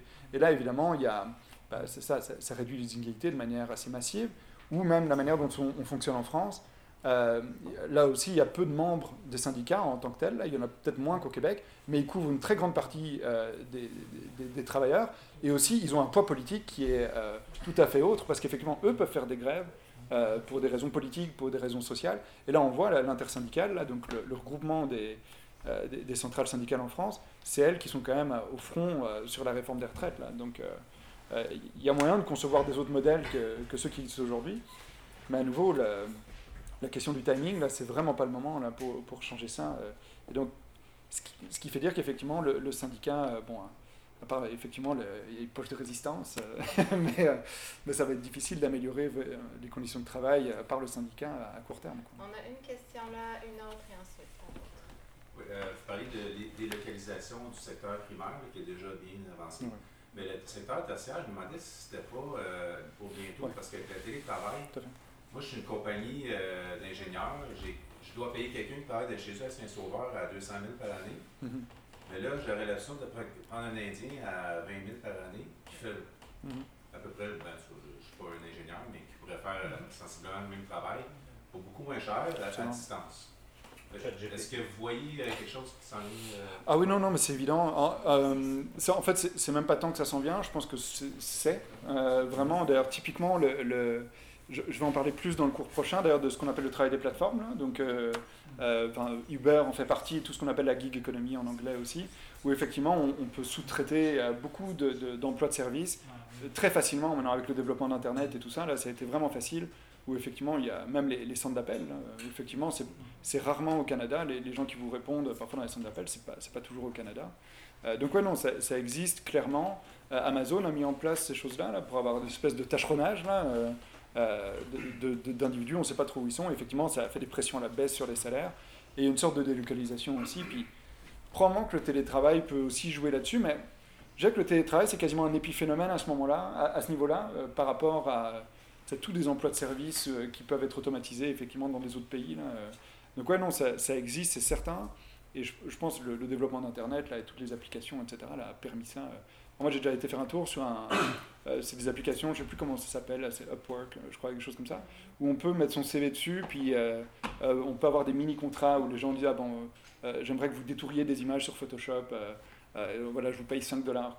Et là, il y a plein de gens, on voit tous les, tous les contacts, et en fait, il y a des entreprises, beaucoup des, petites entreprises, utilisent beaucoup ces services-là pour faire comme des, en fait, des tâches très ennuyantes. C'est vraiment une sorte de travail à la chaîne, mais informatique. Là. Euh, pour des salaires. Enfin, évidemment, on peut. C'est difficile de concurrencer euh, quelqu'un aux Philippines qui effectivement demande 2 dollars. et enfin, toi, tu peux aussi demander 2 dollars, mais je ne sais pas ce que tu fais avec 2 dollars au Québec, là. mais dans tout le cas, ouais, ça existe et c'est de plus en plus fort. Et effectivement, là, il n'y a, rien qui réglemente tout ça. Donc là, c'est effectivement le problème, c'est une autre impasse dans laquelle on arrive. C'est pour ça que je disais que ça allait être plus sombre le cours prochain, c'est parce que je vais beaucoup développer cette idée-là. Euh, où effectivement on voit que le, manque de réglementation et en fait le manque de volonté euh, pour réglementer fait qu'il y, a des pressions à la baisse sur les salaires assez importants. Puis là, même, même s'il y a des pénuries de main-d'œuvre, il y a beaucoup de, gens dans mon département, par exemple, qui disent Ah, c'est génial la pénurie de main-d'œuvre, le rapport de force euh, s'inverse, etc., envers les travailleurs. Moi, j'y crois très moyen. D'ailleurs, les salaires n'augmentent pas tellement, contrairement à la théorie économique, etc., pour toutes ces raisons-là. Entre autres, parce qu'on peut aller chercher la main-d'œuvre ailleurs, et l'État contribue aussi à augmenter le bassin de main-d'œuvre le plus possible, justement pour être certain qu'il y a une sorte d'armée de réserve. Enfin, en tout cas, moi, c'est mon analyse. Mais euh, le, fait de pousser les, personnes âgées à travailler le plus possible, moi, c'est comme ça que j'en parle dans ma tête. Ça n'a pas beaucoup plu à mon directeur. Mais je dis, on fait gonfler l'armée de réserve du capitalisme. Et donc, euh, il y, a plein de manières. J'ai un, peu, dévié par rapport à la question, mais donc, bref, pour répondre à la question, oui, oui, oui ça, ça existe, c'est très fort, particulièrement dans certains secteurs. Je dirais que les seuls qui sont un petit peu sauvés, disons, c'est tout ce qui est les, toutes les professions où il y a un ordre professionnel qui, qui, doit, comme dire, qui, où il y a des actes réservés, quoi. Tout ce qui est des avocats, les comptables éventuellement, des choses comme ça, où eux sont un peu protégés par ça. Mais après, il y a le développement de l'intelligence artificielle, il y en a qui disent, bah oui, on va, on va tous être remplacés par la machine. Moi, je dis, bah, tant mieux, on n'a plus besoin de travailler, c'est formidable. Oui. justement, les rapports. Oh, attends, excusez-moi. Euh, et monsieur euh, ouais, ben, dans le fond, deux choses. Euh, je n'ai pas très bien compris l'histoire. Euh, en, quoi, dans les pays scandinaves, la couverture, l'histoire de couverture, comme quoi c'est plus efficace, ça réduit les inégalités, ça, j'ai pas compris pourquoi. Puis l'autre chose, c'est est-ce qu'il y a moyen justement que peut-être des forces syndicales internationales viennent euh, défendre les intérêts des, des, employés sur les plateformes, tout ça. C'est quoi la solution? Je ne sais pas peut-être tu vas en parler au prochain cours. Je, a priori, non. Euh, ça, ça dépasse un peu mes, mes, compétences, mais comme beaucoup de choses que je dis dans ce cours-là, ça vous rassure pas. Mais euh, oui, ben, pour la, la, première question, en fait, ce que je voulais dire, c'est que la ce qu'on appelle la structure de négociation collective dans les pays scandinaves sont tout à fait différents de, de, ce qui est, de celle qui existe ici au Québec. C'est-à-dire qu'ici, le Code du travail, la manière dont il fonctionne, c'est que bon, les gens par établissement, donc par euh, entreprise, disons, euh, doivent récolter un certain nombre de signatures à un syndicat, ils le déposent au ministère du Travail, qui les accrédite, ils peuvent négocier, mais donc ça se passe par établissement. Okay donc c'est très ce qu'on appelle décentralisé. Quoi. Ça se passe vraiment dans l'unité la plus petite euh, sur le marché du travail qui est possible, c'est-à-dire un bâtiment. Au, au, niveau scandinave, il y a aussi des, négociations collectives qui sont plus centralisées. Hein. Euh, le milieu de l'éducation, le secteur public, etc. Il y a des tables de négociation qui concernent le Québec, euh, la construction aussi éventuellement, mais bref. Mais donc dans le secteur euh, privé, essentiellement, ça se passe par établissement. Dans les pays scandinaves, c'est autrement, même en France. un, syndicat couvre un secteur, il négocie avec des associations d'employeurs par secteur, et donc il, a une négociation, une convention collective plutôt qu'on appelle cadre, et donc il va couvrir tous les travailleurs, peu importe qu'ils adhèrent à un syndicat ou non.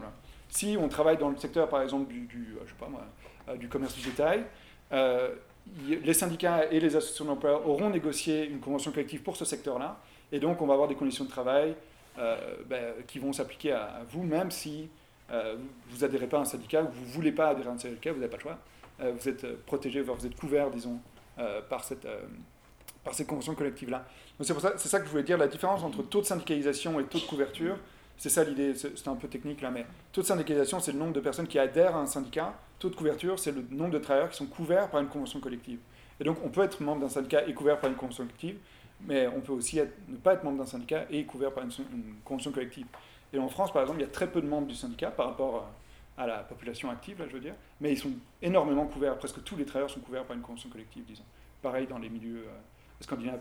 Et de fait, ben, évidemment, si les, conventions collectives s'appliquent, ben, les inégalités sont beaucoup plus faibles, parce qu'il y, a moins de variations euh, entre les travailleurs, euh, puisqu'ils ont tous les conditions de travail similaires. Quoi. Les inégalités, c'est par rapport à l'ancienneté, les, postes, etc. Là. Mais c'est beaucoup plus faible qu'ici, où là, dans le secteur privé, il y a des rémunérations très élevées et des, rémunérations très très faibles. Quoi. Donc c'est ça en fait l'idée. Quand, on regarde les chiffres, il y a un pourcentage de salaire très faible au Canada qui est très élevé, et un pourcentage de salaire élevé qui est très élevé aussi. Donc là, au niveau du salaire moyen, c'est en fait assez, euh, assez faible, mais il y a beaucoup de gens qui s'identifient à la classe moyenne par contre. Donc ce qui permet de voter pour euh, tous les partis qui, favorisent la classe moyenne. Euh, et pour la deuxième question, pour les syndicats internationaux, alors je sais que ça existe, les syndicats internationaux, je sais qu'ils font, eux, ils font des mouvements politiques parce qu'en fait, ils n'ont aucun, aucun pouvoir normatif, hein. euh, c'est-à-dire ils peuvent euh, peuvent soutenir moralement euh, ou éventuellement financièrement des luttes, etc. Mais je ne pense pas qu'ils peuvent négocier des conditions de travail, par contre, pour des travailleurs de plateforme ou quoi que ce soit. Donc, ça existe, hein, mais c'est comme des associations de syndicats donc, qui se regroupent à l'international. Mais je, je, honnêtement, en fait, j'ai jamais entendu cette solution-là comme étant quelque chose d'envisagé, hein, comme effectivement de de couvrir au niveau du monde entier euh, des travailleurs de plateforme. Là, je dois dire, je suis d'un. C'est pas, pas que je suis pessimiste, mais je veux dire, je suis réaliste, je crois, c'est que ça n'arrivera pas. Je veux dire, si, même au Québec, on n'arrive pas à faire des négociations par secteur, euh, euh, ou voir des négociations tout court, au niveau du monde, on n'est pas là. Donc, mais ça pourrait être envisageable, mais il faudrait, faudrait changer nos imaginaires par rapport au travail et aux syndicats assez, de manière assez costaud. Parlais tantôt de stagnation des, syndicats. Est-ce que c'est parce qu'on s'en va vers une fin du travail? Ah, ben moi, enfin. Est-ce que, les, les, économistes salariaux refusent de reconnaître mhm. en disant non, non, c'est pas ça? Puis il y a comme Ben en fait, honnêtement, euh, en fait, est-ce qu'on s'en va vers une fin du travail? Moi, j'y crois pas trop. Euh, en fait, je crois, en fait, selon moi, il y aurait comme, il y a, j'avais trouvé une formule, mais que je voulais garder pour la semaine prochaine, mais tant pis, je, je, je lance tout maintenant. c'est pas grave. C'est comme un petit slogan sympa. C'est que, il y a comme trois scénarios d'avenir dans le travail. C'est comme effectivement la fin du travail. Donc là, l'idée que les machines éventuellement peuvent remplacer, etc., etc. Il y a le travail de la fin. donc c'est comment est-ce qu'on aménage le, le, travail pour éviter que, que, le monde explose. Enfin, donc la considération environnementale et euh, le travail sans fin. Euh, donc c'est au contraire l'idée que on travaille de plus en plus, mais on ne s'en rend pas forcément compte. Et ça, c'est typiquement euh, euh, le travail des algorithmes, par exemple. Comme le, dans le XXe siècle, moi, finalement, la, manière dont j'aime définir le travail, c'est, donc par l'emploi, euh, c'est de dire c'est tout ce qui met en valeur du capital, en gros. Donc c'est dès qu'on a un travail subordonné, etc. Mais en fait, on se rend compte que nous, même là, j'ai regardé mon téléphone tout à l'heure, j'ai fait du travail sans le savoir parce que je génère des données pour, pour quelqu'un qui, qui, les, euh, bah, qui les collecte, etc., qui va pouvoir les revendre, euh, donc qui crée de la valeur. Donc en fait, j'ai mis en valeur du capital juste en faisant une recherche sur un livre euh, avec une perspective radicale éventuellement, c'est tout à fait ironique. mais, et donc d'une certaine manière, c'est du travail, parce que j'ai créé de la valeur qui évidemment n'est pas échangée contre une rémunération ou même je m'en rends même pas compte. Donc c'est ça, ces trois scénarios-là existent. Et donc la fin du travail, j'y crois modérément, d'autant que je pense que c'est pas forcément euh, selon la définition qu'on prend du travail, évidemment, mais c'est pas souhaitable, dans le sens où effectivement on va toujours travailler, mais c'est tout dépend de ce qu'on. Comme dire, un peu comme dans les premiers cours, qu'est-ce qu'on entend par le travail quoi. Comme euh, le travail manuel, par exemple, comme la Covid aussi était un révélateur de ça. Euh, les gens qui ont commencé tous à faire de la pâtisserie ou du pain, etc., ben en soi c'est du travail. Enfin, je veux dire, c'est une activité productive, c'est juste qu'elle n'est pas dans un rapport salarial mais ça reste du travail si on considère le travail comme étant une activité productive, euh, etc. Donc, Milando, quand ça s'est avec arrivé, à savoir si les joueurs de belote, c'est un travail ou c'en est pas, ouais. jouer à la belote, c'est un travail. Ça, ça, dépend de la définition, mais effectivement, ce n'est pas impossible de, de, considérer ça comme étant un travail. Hein. Mais c'est là si où... tu joues professionnellement, effectivement, c'est un travail, parce que le salaire, ça s'en va dans le PIB. Tout à fait. Mais si tu fais que jouer avec les copains puis partager du bon temps. Absolument. Ou le travailleur social qui va aller jouer avec, avec son client à la belote pour échanger des idées. Ouais, versus jouer avec les copains. Ouais, ou toi-même. Enfin, je veux dire, c'est comme. Moi, je prends mon propre exemple ici, par exemple. Là, maintenant, là, je, je, donne cours, disons d'une certaine manière, on, m'appelle professeur, ça m'a fait rire au tout début, là, parce qu'on m'appelle professeur. Euh, mais moi, c'est un hobby, ce que je fais maintenant d'une certaine manière, en tout cas, où c'est du travail bénévole, disons. Mais quand je le fais à l'université, c'est du travail, ou c'est de l'emploi, en fait. Mais, euh, effectivement, je fais la même chose. Pareil, quand vous vous occupez de votre enfant euh, le matin, par exemple, vous l'amenez à, l'école, bah, vous en fait, vous faites du travail, certaine manière, c'est de l'activité, ça, ça, permet même le développement de la société, parce que vous vous occupez d'un enfant. D'ailleurs, tout ce que vous faites là maintenant peut éventuellement être externalisé dans le privé. Si vous amenez votre enfant à la garderie, ben, ils vont s'occuper de votre enfant comme vous le feriez, enfin peut-être pas tout à fait comme, de la même manière, mais je, le travail, disons, s'occuper de l'enfant, il est fait, il y a juste d'un côté, ben, c'est quelqu'un qui est dans le cadre de son emploi, et vous, dans le cadre de, de vos obligations familiales. Même d'une certaine manière, la technologie, elle peut renforcer le travail, contrairement à ce qu'on dit, par exemple, et moi je l'avais déjà expliqué au premier cours, mais quand euh, vous emballez vos courses aux, caisses automatiques, là, ben, avant c'est quelqu'un qui scannait pour vous, euh, qui, qui, emballait pour vous, etc. Là maintenant, on, vous l'a, on l'a comme délocalisé l'emploi chez le client. Là. Donc il y a un travail du consommateur qui, s'intensifie quand même pas mal euh, avec le, développement des technologies. Là. Donc effectivement, c'est pour ça que c'est intéressant. Le XXe siècle, été un grand moment de pauvreté intellectuelle par rapport au travail, je, trouve, parce qu'on a arrêté de réfléchir à, évidemment, qu'est-ce qu'on met dans cette catégorie de pensée euh, travail, euh, comment est-ce qu'on l'envisage philosophiquement, etc. Mais je pense qu'on n'aura pas le choix, effectivement, de revenir sur une, une, réflexion là-dessus, euh, bah parce qu'on arrive à une impasse. Là, c'est, là où je voulais aller dans le prochain cours, c'est montrer à quel point on arrive dans une sorte de... Donc au prochain cours, tu trouves une solution syndicat bah, Au syndicat, je ne sais pas. éventuellement, à ah, éventuellement au rapport collectif. Euh, je ne sais pas si le syndicat reste le véhicule approprié, en fait, pour sortir de là. Euh, par contre, il y a d'autres manières de représenter les travailleurs de manière collective euh, qui passent pas, effectivement, par une accréditation du Code du travail, ou, ou, par des institutions différentes. Là.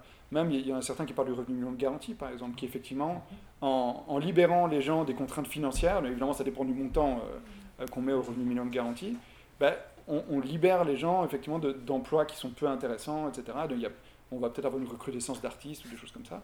Euh, et donc là, ça peut effectivement déconstruire, disons, les imaginaires vis-à-vis de vis-à-vis du travail et changer notre rapport.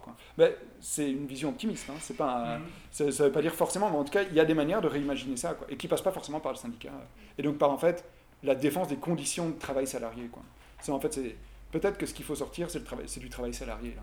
En tout cas, moi, moi j'en suis sorti parce que je ne supporte pas ça, mais, mais, mais c'est très dur. Quoi, de, enfin, je veux dire, c'est pas c'est pas une position facile, hein. c'est même une position quasiment marginale aujourd'hui de ne pas être dans un, dans un rapport salarial. Hein. C'est, euh, Et c'est ce que refusent Frio et tous les économistes salariés. On ne touche pas ça. Absolument, tout à fait. Il faut un, il faut un, travail, comme disait euh, il ne faut pas un emploi. Tout à fait. Il faut, il faut un travail Absolument. et c'est le travail à la qualification. Et Exactement. Son salaire de qualification personnelle, moi, que je trouve très intéressant, effectivement, dont je vais parler au prochain cours. Là, donc, euh, ouais. Il y avait une question pessimiste sur l'avenir du travail, euh, mais euh, les révoltes qu'il y a en France, comme euh, la réforme des, retraites ou les gilets jaunes, ou en tout cas la, grande démission aux États-Unis, est-ce que ça annonce quelque chose qui pourrait renverser un peu les rapports de force? Là, là, ça c'est trop fort pour moi. Non, mais dans, dans, le sens où effectivement il y a des. Comment dire ben non, les Gilets jaunes, c'est pas tellement. c'est au contraire, je dirais, c'est pas tellement un mouvement social contre le travail ou euh, l'emploi. Au contraire, là, je pense que c'est plutôt des gens qui veulent maintenir un, un, mode de vie plutôt euh, banlieusard, etc. Parce qu'on s'occupait. Enfin, je pense que en révolte sur des taxes, sur l'essence, des choses comme ça. Donc c'est peut-être un peu différent. La grande démission, moi, j'ai, moi, j'ai, moi, j'ai, pris ça avec. Euh, avec gourmandise, regardez ça, là, moi je trouvais ça formidable. la réforme contre les retraites, effectivement, c'est, c'est intéressant. C'est moi, ce qui, en fait, ce qui m'a marqué, c'est de voir qu'il n'y a pas ce débat-là ici. Euh, donc c'est parce qu'effectivement, à un moment, il y, a, beaucoup de gens qui, ont, fait cette analyse-là, dont Dominique Méda. Là, je prononce son nom régulièrement dans le cadre du cours parce que je trouve que c'est vraiment une chercheuse, euh, même une, penseuse qui est vraiment euh, tout à fait brillante, où elle dit cette réforme-là, il aurait fallu d'abord avoir une réflexion sur le travail, sur le rapport du travail, sur en fait la crise du travail qu'on a en France. Parce qu'effectivement, comment dire, si tout le monde était épanoui, parce que quand je dis je suis pessimiste par, rapport au travail, c'est je suis pessimiste par rapport au travail salarié. J'y reviens tout le temps, c'est ma, définition, ça dépend comment on définit le, euh, travail. Là. Mais, euh, que je veux dire? Oui, si, euh, comment dire, demander aux gens de travailler deux ans de plus donc dans un emploi salarié, si leur emploi leur convient parfaitement, les épanouit, leur permet de garder les rapports sociaux, un, sentiment d'utilité sociale, etc., ben ça ne devrait pas poser de problème. Mais là, la violence de la réponse face à... Enfin, évidemment, il y, a, une espèce de déni démocratique aussi. Enfin, je veux dire, le, je veux pas euh, faire une sorte de post-mortem de la manière dont ça a été vendu, cette réforme, mais moi, je trouve ça absolument euh, euh, vraiment révoltant. mais à la base, s'il y, a une opposition par rapport aux, retraites, et depuis longtemps, en France, ce n'est pas, le premier gouvernement qui essaye de réformer les retraites, et à chaque fois, il y il y a un problème par rapport à ça, c'est qu'il y a effectivement un problème par rapport au travail. C'est qu'on ne se voit pas travailler deux ans de plus. On voit ça comme une violence qui est insupportable. Et on préfère effectivement avoir des, des, soulèvements, en tout cas, qui, sont, qui commencent à monter en violence assez, de manière assez importante. Et donc, en fait, moi, je ne peux pas dire que je vois ça d'un bon oeil, dans le sens où je ne suis pas content qu'il y, ait des mouvements euh, euh, de violence, mais je considère la violence, elle, part d'abord du gouvernement. Hein. Vraiment, euh, moi, je trouve c'est une violence démocratique incroyable. D'ailleurs, il n'a rien compris à la manière d'apaiser les conflits, hein, parce que parce que je ne sais, pas si tout le monde est au courant, mais disons qu'il proposait cette réforme-là. Il y avait une opposition publique très très forte. Là. 80% des, de, la population française était contre la réforme, et il a décidé de l'imposer plutôt que de passer par le vote. Euh, et donc là, c'est à ce moment-là, donc quand il a décidé de l'imposer donc par ce qu'on appelle le 49.3, là, donc euh, il n'y a pas de vote à l'Assemblée nationale, que là, les gens ont, vraiment monté euh, au niveau, disons, de la, la, violence, c'est monté vraiment d'un cran. Quoi. Et alors là, bon, il y a une violence policière aussi. Hein.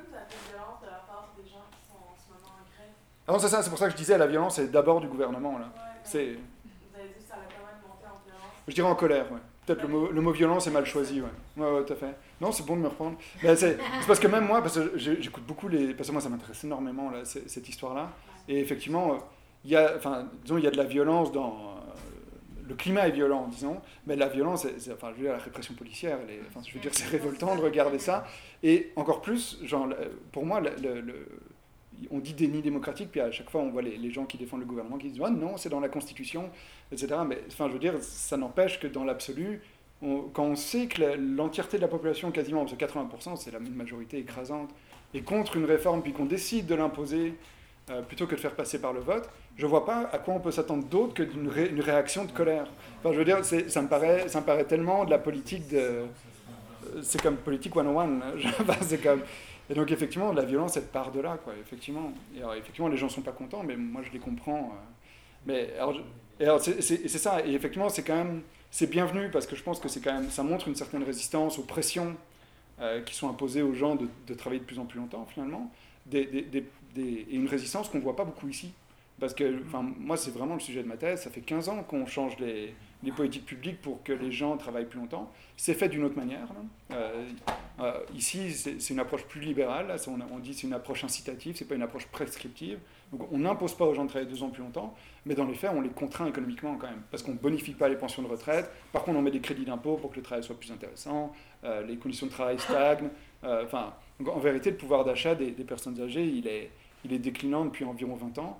Et en fait, il y a de plus en plus de gens qui travaillent, mais par contrainte, selon les dernières enquêtes, la Statistique Canada, hein, c'est pas moi, 50% euh, des gens travaillent par nécessité, donc pour payer les, factures à 50% des gens de 60 ans et plus. ok? Donc c'est, enfin pour moi, c'est un projet de société que je trouve tout à fait nul. Enfin vraiment, quand on y réfléchit, c'est comme incroyable. Enfin je veux dire, j'ai rien contre le travail. Enfin en fait, je déteste travailler, mais mais je veux dire, j'envisage effectivement qu'il y ait des gens qui aiment travailler. Mais je veux dire, si on le fait pour des raisons financières, là, ça, j'arrive pas à comprendre et je suis persuadé que personne n'a envie de travailler pour, par contrainte économique, évidemment. Mais c'est éventuellement, c'est ce genre de stratégie qui est mis en place en ce moment au, euh, au, Canada et au Québec, d'autant plus parce que le Québec est particulièrement proactif dans, dans la mise en place d'instatifs. Là. Ils, sont, ils sont même à la pointe de l'innovation. Euh, bref. Donc oui, c'est pas impossible qu'il y ait, euh, comment dire, une sorte d'optimisme et qui va commencer à avoir des réflexions par rapport à ça. Je pense que les réflexions environnementales aussi nourrissent beaucoup hein, le, le, rapport qu'on a à la production et donc euh, à, la consommation aussi. Là, mais, euh, mais ouais, j'ai pas de boule de cristal là. Et, je, trouve qu'au Québec, c'est quand même assez.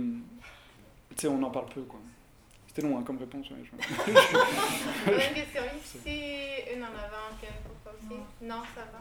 Je, voulais, faire deux commentaires, mais je t'invite surtout à réagir au, deuxième. Tu peux réagir au premier aussi si tu veux. Il y a un instant, tu parlais des, de, des gens qui, doivent emballer par eux-mêmes, en tout cas les caisses pour emballer par soi-même à l'épicerie, tout ça. Évidemment, euh, c'est payant pour l'employeur ou pour l'entreprise parce qu'elle nous fait faire le travail gratuitement, le, travail pour lequel avant elle devait payer des employés, mais d'un sens plus humain, c'était une tâche quand même ennuyante et ingrate de passer la journée à emballer, à mettre des choses dans des sacs. Donc, euh, c'est une tâche, si on la distribue, si on considère ça comme une tâche ingrate qu'on est en train de distribuer dans la société, bien, ça peut être euh, dans un certain sens justifiable. Mais mon deuxième commentaire, c'est par rapport à, ce que tu disais tantôt sur la, délocalisation liée aux plateformes, comme mettons euh, déjà pour les sondages, donc qui vont être faits les centres d'appel qui vont être en Inde, des choses comme ça. Eh bien, évidemment, du point de vue du Nord, on, ça va augmenter les inégalités dans le sens où nous, on va, voir, on va perdre un peu, on va être en compétition avec des gens euh, du Sud. Donc, évidemment, pour les, employés, c'est vraiment défavorable et ça va augmenter les inégalités. Donc, nous, c'est normal qu'on soit contre.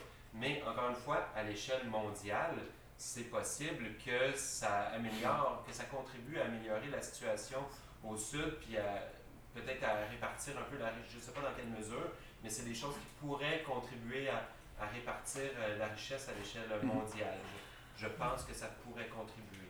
Euh, oui, euh, alors, bah, en fait, les, deux, les deux commentaires sont un peu, comment dire, ont des, ont des lignes communes, disons, j'ai envie de dire. Là. Donc, c'est, effectivement, il y, a, il y, a, éventuellement un peu d'optimisme à avoir. Alors, c'est vrai, moi, je suis pour que les machines remplacent du travail abrutissant qu'on n'a pas envie de faire, etc. Enfin, c'est vrai, enfin, effectivement, que serrer un boulon toute la journée, c'est probablement pas ce qu'on a envie de faire toute la journée. Et donc, si une machine peut le faire, pourquoi pas? Le problème, c'est que, comment dire, c'est pas aussi statique que ça.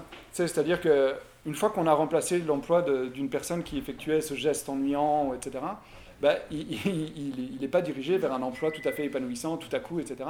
Et qu'il y a comme des effets rebonds, d'une certaine manière, que la technologie crée d'autres tâches aliénantes euh, qui, ou, comment dire, vers lesquelles on va diriger les personnes qui ont perdu cet emploi physique euh, pénible. Parce que, comme on ne pense pas à la transition non plus.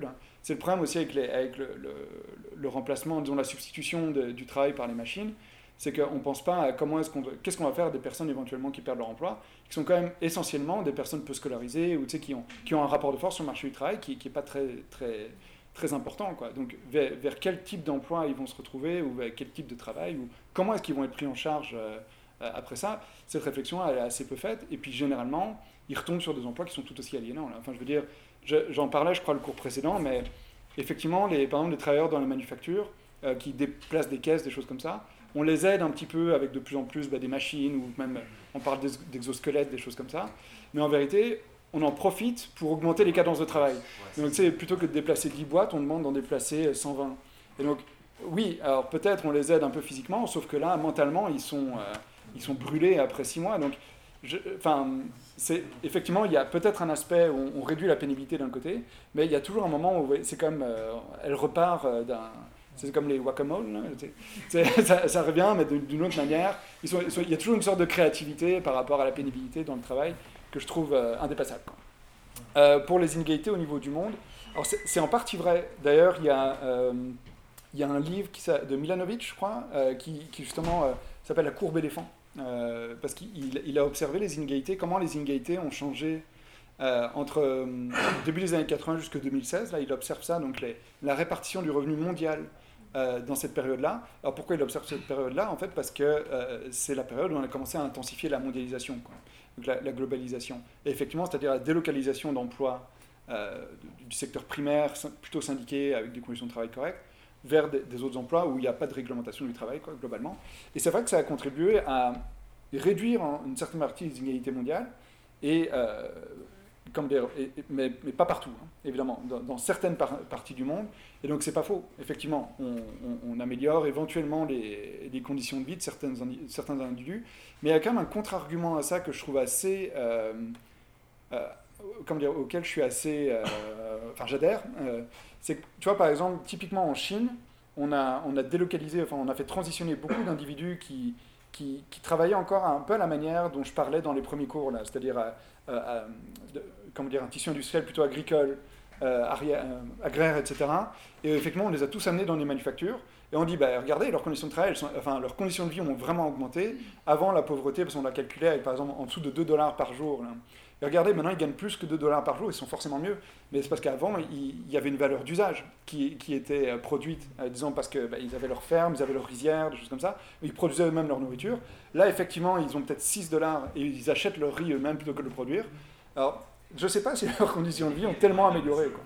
Pardon? Ce que tu soulèves là, c'est que des fois la mesure n'est pas bonne. Il y a Tout à fait, de mesure, puis on dit, ah, ben, des gens sont sortis de la pauvreté, mais en fait, leurs conditions sont plus mauvaises qu'avant. Donc, mm-hmm. des fois, la mesure n'est pas bonne. Absolument. Mais c'est pour ça que c'est pour ça que c'est ça, c'est le contre-argument. Ce que je venais de dire à l'instant, c'est on dit effectivement que les inégalités de revenus ont tendance à augmenter, à diminuer plutôt euh, avec la mondialisation, donc les inégalités mondiales.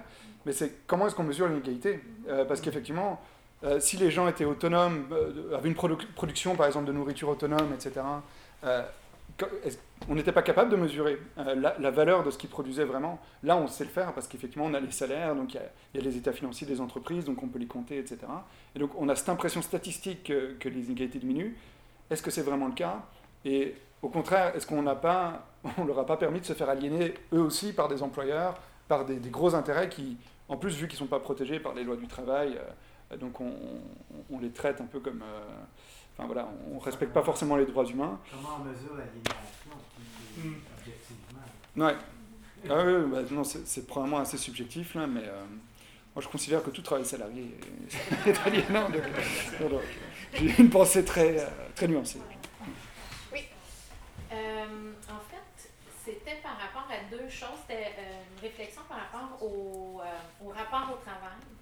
Vous avez parlé en début de présentation, dans le fond, euh, comment à la période, euh, au tournant de l'industrialisation, où il y a eu comme toute une cadence, puis on a forcé un peu tout mm-hmm. le changement de, du rapport au travail, en fait, euh, c'est que je veux, je veux vous entendre.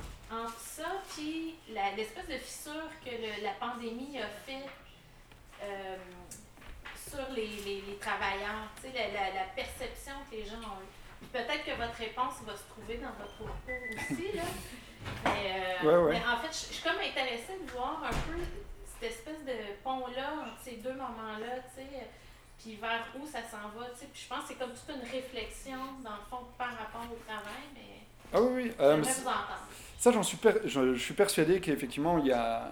C'est pour ça que c'est comme les bribes de lumière, là, un peu, qu'on disait dans la question précédente, où effectivement, ça, ça, comment dire, ça a amené de force les gens à, repenser à leur rapport au travail, même inconsciemment, là, je veux dire, où effectivement, ils se retrouvaient toute la journée à rien faire, enfin, à, rien faire, c'est-à-dire à pas travailler, et ils disaient bah, qu'est-ce que je fais de ma vie? Ou, ou, ou, ou, au contraire justement oh je me rends compte que je suis pas utile.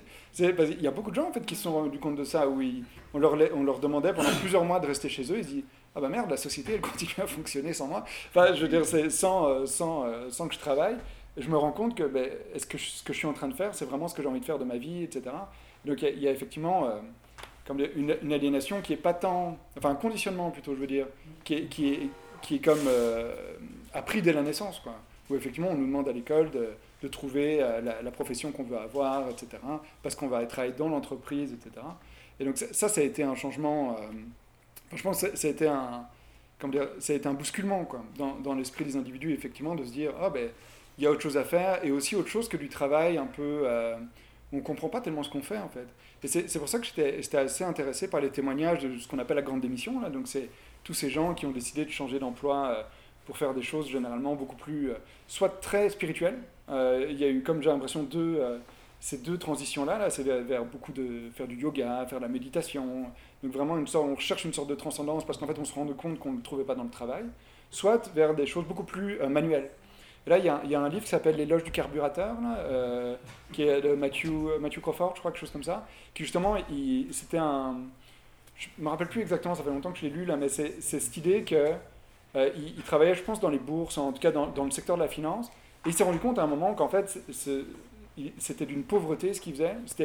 Alors que il y avait une mais pour lui c'était vraiment son ambition. Hein. Il, était, il, était, super content, machin. Et un jour il s'est réveillé en se disant oh là ce que je fais ça n'a aucun sens. Et en fait il s'est reconverti dans la réparation de motos, des choses comme ça. Où en fait il fait une éloge du travail manuel. Euh, en fait le, livre c'est ça là. En gros pour résumer c'est dire ok moi j'ai commencé à retrouver du sens dans mon existence parce que je travaillais manuellement. Alors en fait je comprenais pas ce que je faisais avant.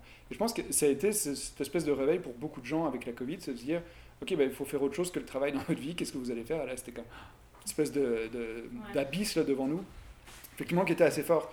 Et alors, pour, moi, ça n'a pas tant de rapport avec euh, le début du cours, dans le sens où, pour moi, la, disons, la, fracture dans le monde du travail qui, qui se passe au début du XXe siècle, c'est vraiment le, euh, comme dire, la manière dont on produit, c'est-à-dire on, on, passe d'un moment où les gens sont maîtres du processus de production, on parle plutôt d'artisans, à salariés, c'est-à-dire c'est des gens à qui on dit quoi faire.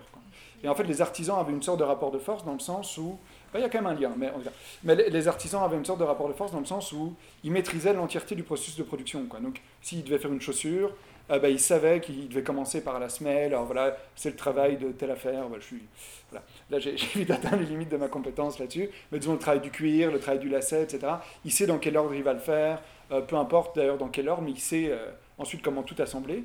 Puis là, on, est venu tout casser. Quand on a dit, bon, toi, toi, comme travailleur, tu vas venir amener le caoutchouc, toi, tu vas amener les gros morceaux de cuir, toi, tu vas tanner le cuir, toi, tu vas faire de lacet, toi, tu vas faire le bout du lacet. Et donc, on est venu tout casser, où au final, voilà, la personne, dans son, dans son travail, ne fait plus rien de concret exactement. Il ne sait pas tellement ce qu'il fait, parce que c'est tout à la fin du processus de production que le, produit est assemblé. Mais la, personne est juste un, une espèce de maillon, mais il ne se rend plus tellement compte de, de ce qu'il est en train de faire. Et là, et pourtant, il fait encore du travail manuel. Mais évidemment, dans tout ce qui est des emplois de service où euh, parfois c'est juste aller remplir un tableau Excel puis l'envoyer à quelqu'un d'autre, là, effectivement, là, le travail est tellement désincarné que c'est assez difficile pour les gens de se dire, mais en fait, c'est quoi ma réelle compétence, c'est quoi ma contribution à la société? Et parfois, ils n'en ont juste pas. Et ça, c'est ça l'extrême violence. Et là, bah, j'en parlais à la pause, là, mais euh, les, tout ce qu'on appelle les bullshit jobs, là, il y a effectivement des emplois qui ne servent à rien. Genre, vraiment à rien. Et c'est juste des, des, des euh, comme des, gens qui viennent garnir un organigramme ou euh, euh, qui viennent remplir les besoins d'un gestionnaire qui a envie d'avoir des assistants parce qu'il considère que ça lui apporte du statut social, etc.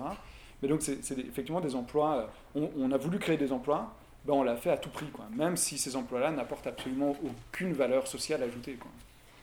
Donc, je ne sais pas si j'ai répondu à la question finalement. Oui, ben, en fait, euh, ce que je me demande, c'est, tu sais, là, il y a une prise de conscience individuelle, mais est-ce que ça s'est transféré vers les entreprises? Ben non. Est-ce que, tu sais, non, mais dans le sens que, est-ce qu'on se rend compte que, euh, est-ce que ça fait réagir peut-être un petit peu ah, selon votre bah, c'est pas impossible, mais pour moi, ça reste des anecdotes alors. C'est pas impossible que des employeurs soient rendus compte qu'ils essayent de de rendre le travail plus. Enfin, en tout cas, je ne sais même pas là. Je, je, parle sans savoir. Mais moi, ce qui, ce qui m'inquiète, c'est même pas tant les entreprises, parce que les entreprises, je leur en veux pas. Moi, c'est. Au début, j'étais très radical avec les entreprises, mais je me dis, ben, en fait, elles, ils remplissent leur rôle, les entreprises. Ils sont dans une société capitaliste, leur but, c'est de faire des profits. On peut pas leur en vouloir d'aller chercher faire des profits. Le but, c'est. Enfin, enfin disons. J'adhère pas, j'adhère pas, mais je veux dire, bah, ils respectent les règles du, du, jeu euh, dans lequel ils sont. Quoi. Par contre, le, moi, mon problème, c'est avec l'État, par exemple. C'est-à-dire, parce que c'est là aussi où la réflexion doit à un moment se mener. Quoi. Et particulièrement quand, tu vois, quand on voit que l'État, ici, sa réflexion, c'est de créer toujours plus d'emplois, de créer des emplois mieux rémunérés. Mais qu'est-ce que ça veut dire? Enfin, je, rémunérés pourquoi euh, Parce qu'en fait, même les bullshit jobs, là, enfin, on en parlait, c'est des emplois qui parfois sont super bien payés, même s'ils produisent rien, même s'ils mettent pas en valeur, euh, ils mettent pas en valeur du capital, mais ils sont quand même très bien rémunérés. C'est d'une absurdité incroyable. Et on voit qu'au niveau politique, effectivement, les pressions, c'est pas du tout vers la fin du travail, c'est au contraire de, continuer à créer de l'emploi, de pousser les gens à travailler davantage, euh, plus longtemps aussi, là, parce que. Euh, et au niveau des entreprises, moi, je vois pas du tout de réflexion par rapport à ça. Par exemple, moi, par exemple, je, suis obligé de travailler à temps partiel. Euh, pour des raisons légales. Enfin, je suis étudiant international, donc je ne peux pas travailler à temps plein. Pas, pas, je ne suis pas là pour me plaindre. Hein. Mais je veux dire, mais on pourrait croire que parce qu'il y a une pénurie de main-d'œuvre, les entreprises seraient prêtes à offrir plus de temps partiel, euh, d'aménager les, conditions de travail pour euh, euh, attirer des travailleurs. Mais pas du tout. Enfin, ce qui est proposé sur le marché du travail, c'est toujours de l'emploi à temps plein. Enfin, en majorité, hein, c'est pas impossible d'en trouver, mais en grande majorité, c'est de l'emploi à temps plein, avec des horaires normaux, etc. Là, donc, c'est. j'ai pas l'impression qu'il y ait cette flexibilité, ou en tout cas cette remise en question de la part des entreprises pour éventuellement avoir sortir de la norme salariale classique, quoi, typique. C'est ça. Et, c'est pour ça que je disais tout à l'heure que je suis pas spécialement, je rejette pas en bloc tout, tout ce qui est l'économie de plateforme, parce que j'ai parfois l'impression que justement ça offre une possibilité d'avoir un emploi euh, libéré euh, de la subordination. moi, je m'en sers beaucoup, genre, effectivement, de, enfin, je m'en sers beaucoup. Je m'en suis servi euh, de, de, ce genre de, de plateforme-là.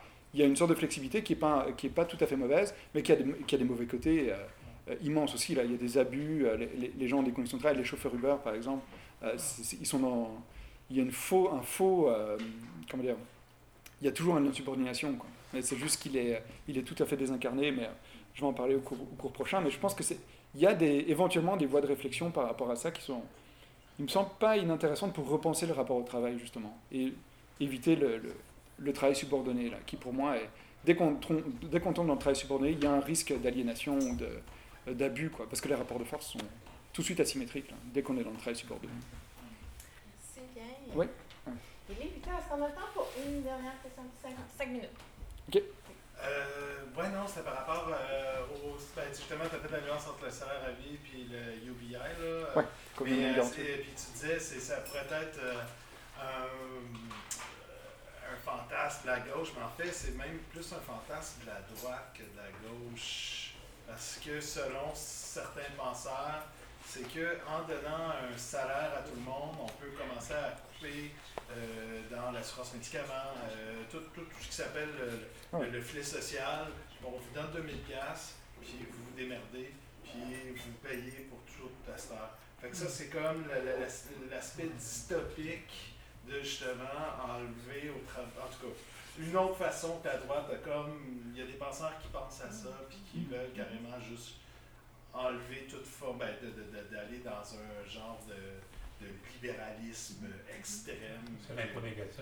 Ils n'ont pas compris. Oui, tout à fait. C'est exactement ça. Ben là, il n'a pas compris. Ils diront la même chose de toi, tu sais. Euh, c'est ça le problème. Non, non, mais, mais en fait, c'est-à-dire que le revenu minimum garanti ou le salaire à vie, enfin, c'est vraiment, c'est pas du tout les mêmes propositions. Hein. le, salaire à vie trio et tout ça. Mais, ouais. mais le revenu, même dans le revenu minimum garanti, il y a des nuances où effectivement il y a des, il y a des modèles proposés par la droite, là, clairement, Milton Friedman, euh, comme euh, avec son impôt négatif, où là, c'était, le but c'était on met ça en place et on coupe tout le filet social et surtout les fonctionnaires. Hein. non seulement les programmes sociaux, mais aussi on n'a plus besoin de fonction publique parce que bah, voilà, c'est automatisé, etc. Euh, mais il y, a quand même, ça c'est l'impôt négatif, mais il y a aussi une autre nuance sur le revenu de garantie qui s'appelle l'allocation universelle, hein, qui, est, plus euh, euh, défendue plutôt par. C'est comme la version de gauche, disons, d'une certaine manière. Là. C'est, l'impôt négatif, c'est l'idée, c'est qu'on a un, plancher, et puis si on travaille, cette allocation-là diminue et les revenus de travail viennent prendre le, viennent prendre le compense, quoi, disons. donc on, touche de moins en moins de cette prestation universelle-là au fur et à mesure qu'on travaille. donc, pour que ce ne soit pas des incitatifs, etc. Enfin bref, il y a un côté un peu technique là-dedans, mais, mais c'est cette idée-là. Il y a un plancher, mais après, ce plancher-là diminue. L'allocation universelle, c'est on donne la même chose à tout le monde, peu importe si vous travaillez, c'est inconditionnel, etc. Et ça, il y a un côté un peu plus de gauche, parce que généralement, c'est financé par l'impôt aussi. C'est vraiment, tout ça, c'est comment est-ce qu'on finance. C'est effectivement Milton Friedman, c'était l'idée, l'impôt négatif, il sera financé par euh, la destruction de tout le système social euh, de l'État, alors qu'effectivement, les versions plus de gauche, c'est de dire, ben, on va, faut, enfin, parfois évidemment avec des, côtés un peu utopiques dans le sens euh, on va aller euh, intensifier les, euh, enfin, la lutte contre l'évasion fiscale, etc. Mais qui, ça, c'est évident qu'il faut le faire, mais c'est d'une difficulté, enfin, c'est un projet, ça nécessiterait une coordination entre plein de pays avec des idéologies différentes, enfin, c'est pas évident. Mais donc, ouais, effectivement, il y a, y a, des versions de tout, c'est pour ça qu'il faut toujours faire attention à ce qui est proposé. techniquement, comment est-ce qu'on finance, comment, comment ça se met en place, etc. C'est pour ça que la, philosophie, c'est, moi je trouve c'est super important, mais je me rends compte que pour avoir une vraie, un vrai esprit critique sur ce qui est proposé politiquement, il faut aussi avoir une vision technique très affûtée, là, vraiment comprendre comment les choses se mettent en place. Et je me rends compte à nouveau par rapport à la retraite, euh, moi je pense que ça m'a pris un mois à comprendre les crédits d'impôt, puis les interactions, etc. Et je pense que je comprends encore toutes les semaines un truc de plus. Genre, je me dis, je trouve que c'est d'une complexité genre infinie. Et, et, et les postulats du gouvernement en général, c'est de dire... Euh, ah ben, si les gens sont rationnels et qui sont bien informés, enfin, enfin qui s'informent bien ah plutôt, bah, ils vont faire les bonnes décisions, etc. Mais tu sais, c'est, il faut comme des capacités mentales pour comprendre ça. franchement, moi je ne sais pas qui est capable de simuler son revenu à la retraite. Euh, enfin bref, mais euh, mais il y, y a quand même un avantage à la complexité, cela dit. Là. Tu sais, parfois, et comme tu dis, l'impôt négatif, un des gros problèmes, c'est que c'est de considérer que tout le monde est un peu semblable. Hein. Et donc, tu vois, euh, comment dire, il n'y a que ceux qui savent travailler, par exemple, qui vont pouvoir améliorer leurs conditions. Euh, or, les personnes handicapées avec des limitations fonctionnelles, etc., bah, eux, ils ont juste le plancher. Et ça, il y a quand même un intérêt à avoir une complexité dans, le filet social, parce que ça permet de prendre en compte des, des situations euh, particulières, disons. Mais il y a un arbitrage qui est... Euh, c'est des choix politiques. Là. Parce au plus c'est complexe, au moins c'est démocratique, parce que c'est dur de comprendre. Mais au mieux, au plus c'est équitable, disons, d'une certaine manière. Mais en même temps, il faut que les gens soient capables de comprendre ce à quoi ils ont droit, sinon parfois ils, ils, ils font juste pas demander ce à quoi ils ont droit. Et ça, ça arrive hyper souvent. Des gens qui ont droit à des, à des crédits d'impôt ou même à l'aide sociale, mais qui ne le demandent pas parce qu'ils ne savent pas que ça existe. Moi, j'ai plein d'amis qui perdent leur emploi, ils ne savent pas qu'ils ont droit à l'assurance emploi. Puis je commence à leur expliquer, et puis ils voient, mais c'est incroyable, l'État-providence, c'est fou. Enfin, c'est, c'est ça, c'est, mais c'est, super complexe la question des politiques publiques. Oui, puis il y a même des gens qui se targuent de dire, ah, j'ai jamais touché au chômage de ma vie, euh, moi, je suis un travailleur. Tu sais, j'ai cette espèce de mentalité toxique, on doit travailler pour. Ben, mais le minimum garanti, on en parlait avant la COVID. Puis quand il est arrivé avec la PCU, après ça, on a, on a pu parler. Après la COVID. Oui, puis on a lancé beaucoup de gens. avec la PCU, pour chasser les fraudeurs. C'est ça. Oui, c'est ça. Il y a plus d'argent. Ça circulait pour l'instant, c'est tellement. Merci beaucoup. Merci. encore une fois.